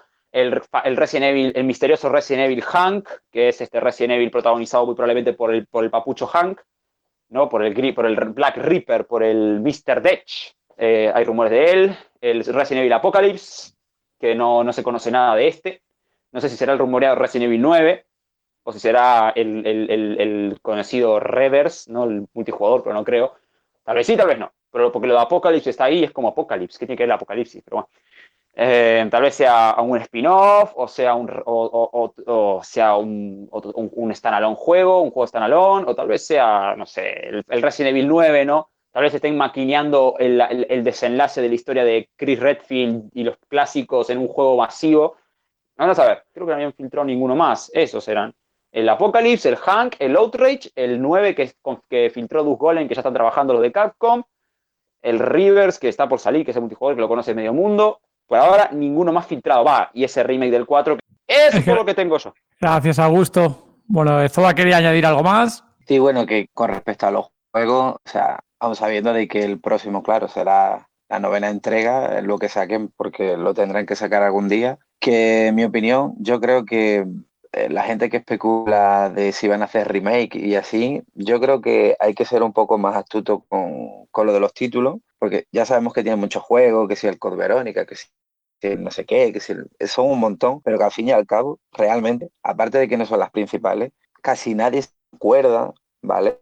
Que hay gente que le ha marcado algunos juegos y tal, pero que remake realmente lo que van a hacer por, por regla de tres es el 4. ¿Por qué? Porque es el que falta. O sea, el 5 y el 6 y el 7 son muy nuevos, por así decirlo, no lo van a volver a hacer. El 2 y el 3 lo acaban de hacer. El 1 y el 2 ya también tiene. Y el 0, pues también tiene una versión remake que fue en 2002, si no recuerdo mal. Así que el próximo será el 4 por todo y por nada, porque Leon es nuestro niño bonito, porque es el juego que está ahí, que todavía no, no han hecho el remake. Y al final porque luego también era el juego más diferente, que pasó del survival horror a un shooter así raro, ¿no? O sea, raro no, sino diferente. Y bueno, y, lo único de que si el Code Verónica y el resto de juegos, si hacen algo, yo solo creo de que lo único que harían sería un port y a Nintendo, porque Nintendo siempre recicla. Es lo único que, que creo que haría. Ok, gracias, Toa. Veremos a ver si sale finalmente del 4 o del 0. ¿eh? Sobre que ha hecho del 0, fíjate, si es tan antiguo ese remake, fíjate, no sé yo, que con la nueva generación de consolas y demás que hay, a lo mejor se atreven a, sacarlo del remake del 0. Pero veremos con qué nos sorprende Capcom. Estos días esperamos mucho más noticias. Estamos ahora grabando esto a, justo cumpliendo el aniversario, el 24 de, al día después de haberlo cumplido el aniversario, 24 de, de marzo, y veremos eh, si Capcom presenta más novedades. Supongo que durante esta semana presentará más cositas aprovechando el IP del aniversario. Bueno chicos, muchas gracias por habernos acompañado en este 25 aniversario. Ha sido un placer teneros por aquí. Pues nada, que hemos llegado al final. Eh, nada, la pasé de puta madre. La verdad que hablar de Resident Evil es literalmente cagarse un rato de risa, debatir, porque al fin y al cabo Resident Evil es una saga que cambia constantemente. O sea, Resident Evil se la pasa cambiando constantemente de público, de género, experimentan mucho yo creo que para experimentar lo mejor es Revelations, pero bueno. Eh, la verdad es que es una saga que modifica muchas cosas, cambia muchas cosas. Eh, actualmente ya la saga está en un punto muy álgido, por lo que ya, y sus personajes ya tienen una edad. Leon ya ronda los 50 y pico, eh, Chris ya tiene como 60 y tantos, Claire pues también casi 50, Jill pues rondará lo mismo que Chris, un, casi los 60.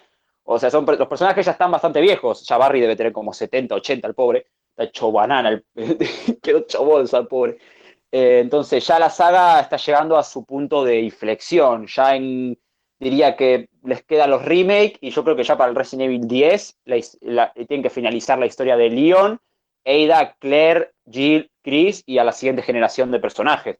Porque, y igual yo creo que tal vez la saga, depende cómo tire el futuro, yo creo que la dejo en el, en el último juego de la saga, que van a sacar con los personajes clásicos, porque como dije, la saga ya está en un punto álgido, ya está. O sea, los personajes ya tienen una edad muy grande y no creo, no creo, que, no, creo que tengamos un juego con Leon con 80 años pegando patadas y teniendo el mismo flequillo pero de color blanco. no creo, se parecería, ahí sería rarísimo. Pero sí, la verdad que la pasé re bien y Resident Evil por suerte está viendo una segunda juventud y nada, la pasé de puta madre. Y siempre es un placer hablar de estas cosas. Así que nada, y nada, como siempre, no tengo redes sociales. Tengo redes sociales, pero no las digo porque soy un miembro fantasma y porque, bueno, si quieren buscarlas, tal vez la deja, eh, la, deja David ahí en mi etiqueta y bueno, el que me encuentra, me encuentra y el que no, no. y nada, eh, gracias David, Soa y José. De, fue un placer charlar de Resident Evil. Les mando un abrazo. Muy ayos. Bueno, pues nada, que encantado de otra vez hablar sobre Resident Evil, que una saga que me encanta. Y nada, eh, me despido de vosotros y aprovecho para, para deciros que si a alguien se le ha quedado algo en el tintero que le gustaría hablar, comentar, pongan comentarios porque nos encanta leerlo, ¿vale? Yo el primero. Y si no, mira, me podéis buscar en las redes si queréis hablar del tema, arroba el rincón de Zoa, todo junto, o podéis hacerlo desde la zombiteca, ¿vale? Que, es una cosa que estoy poco a poco llevando ahora y que ahí estoy encantado, que me escribáis lo que sea y hablamos y sobre todo aprovechar que tenemos un chat, ¿vale? Que es público en Telegram y podemos tratar de esas cosas. Mil gracias, Toa. Que muchísimas gracias por la invitación, la pasé genial. David Soa, gracias. Gema, muchísimas gracias. Increíble debe ser uno de los mejores podcasts de Resident Evil que hay. Aquí el futuro, el próximo podcast que tenemos que hacer es las próximas películas de zombies para el 2022, 2021-2022. Más adelante lo podremos hacer. Bueno, muchísimas gracias. Podemos pasarnos eh, días enteros hablando de Resident Evil, es ilimitado.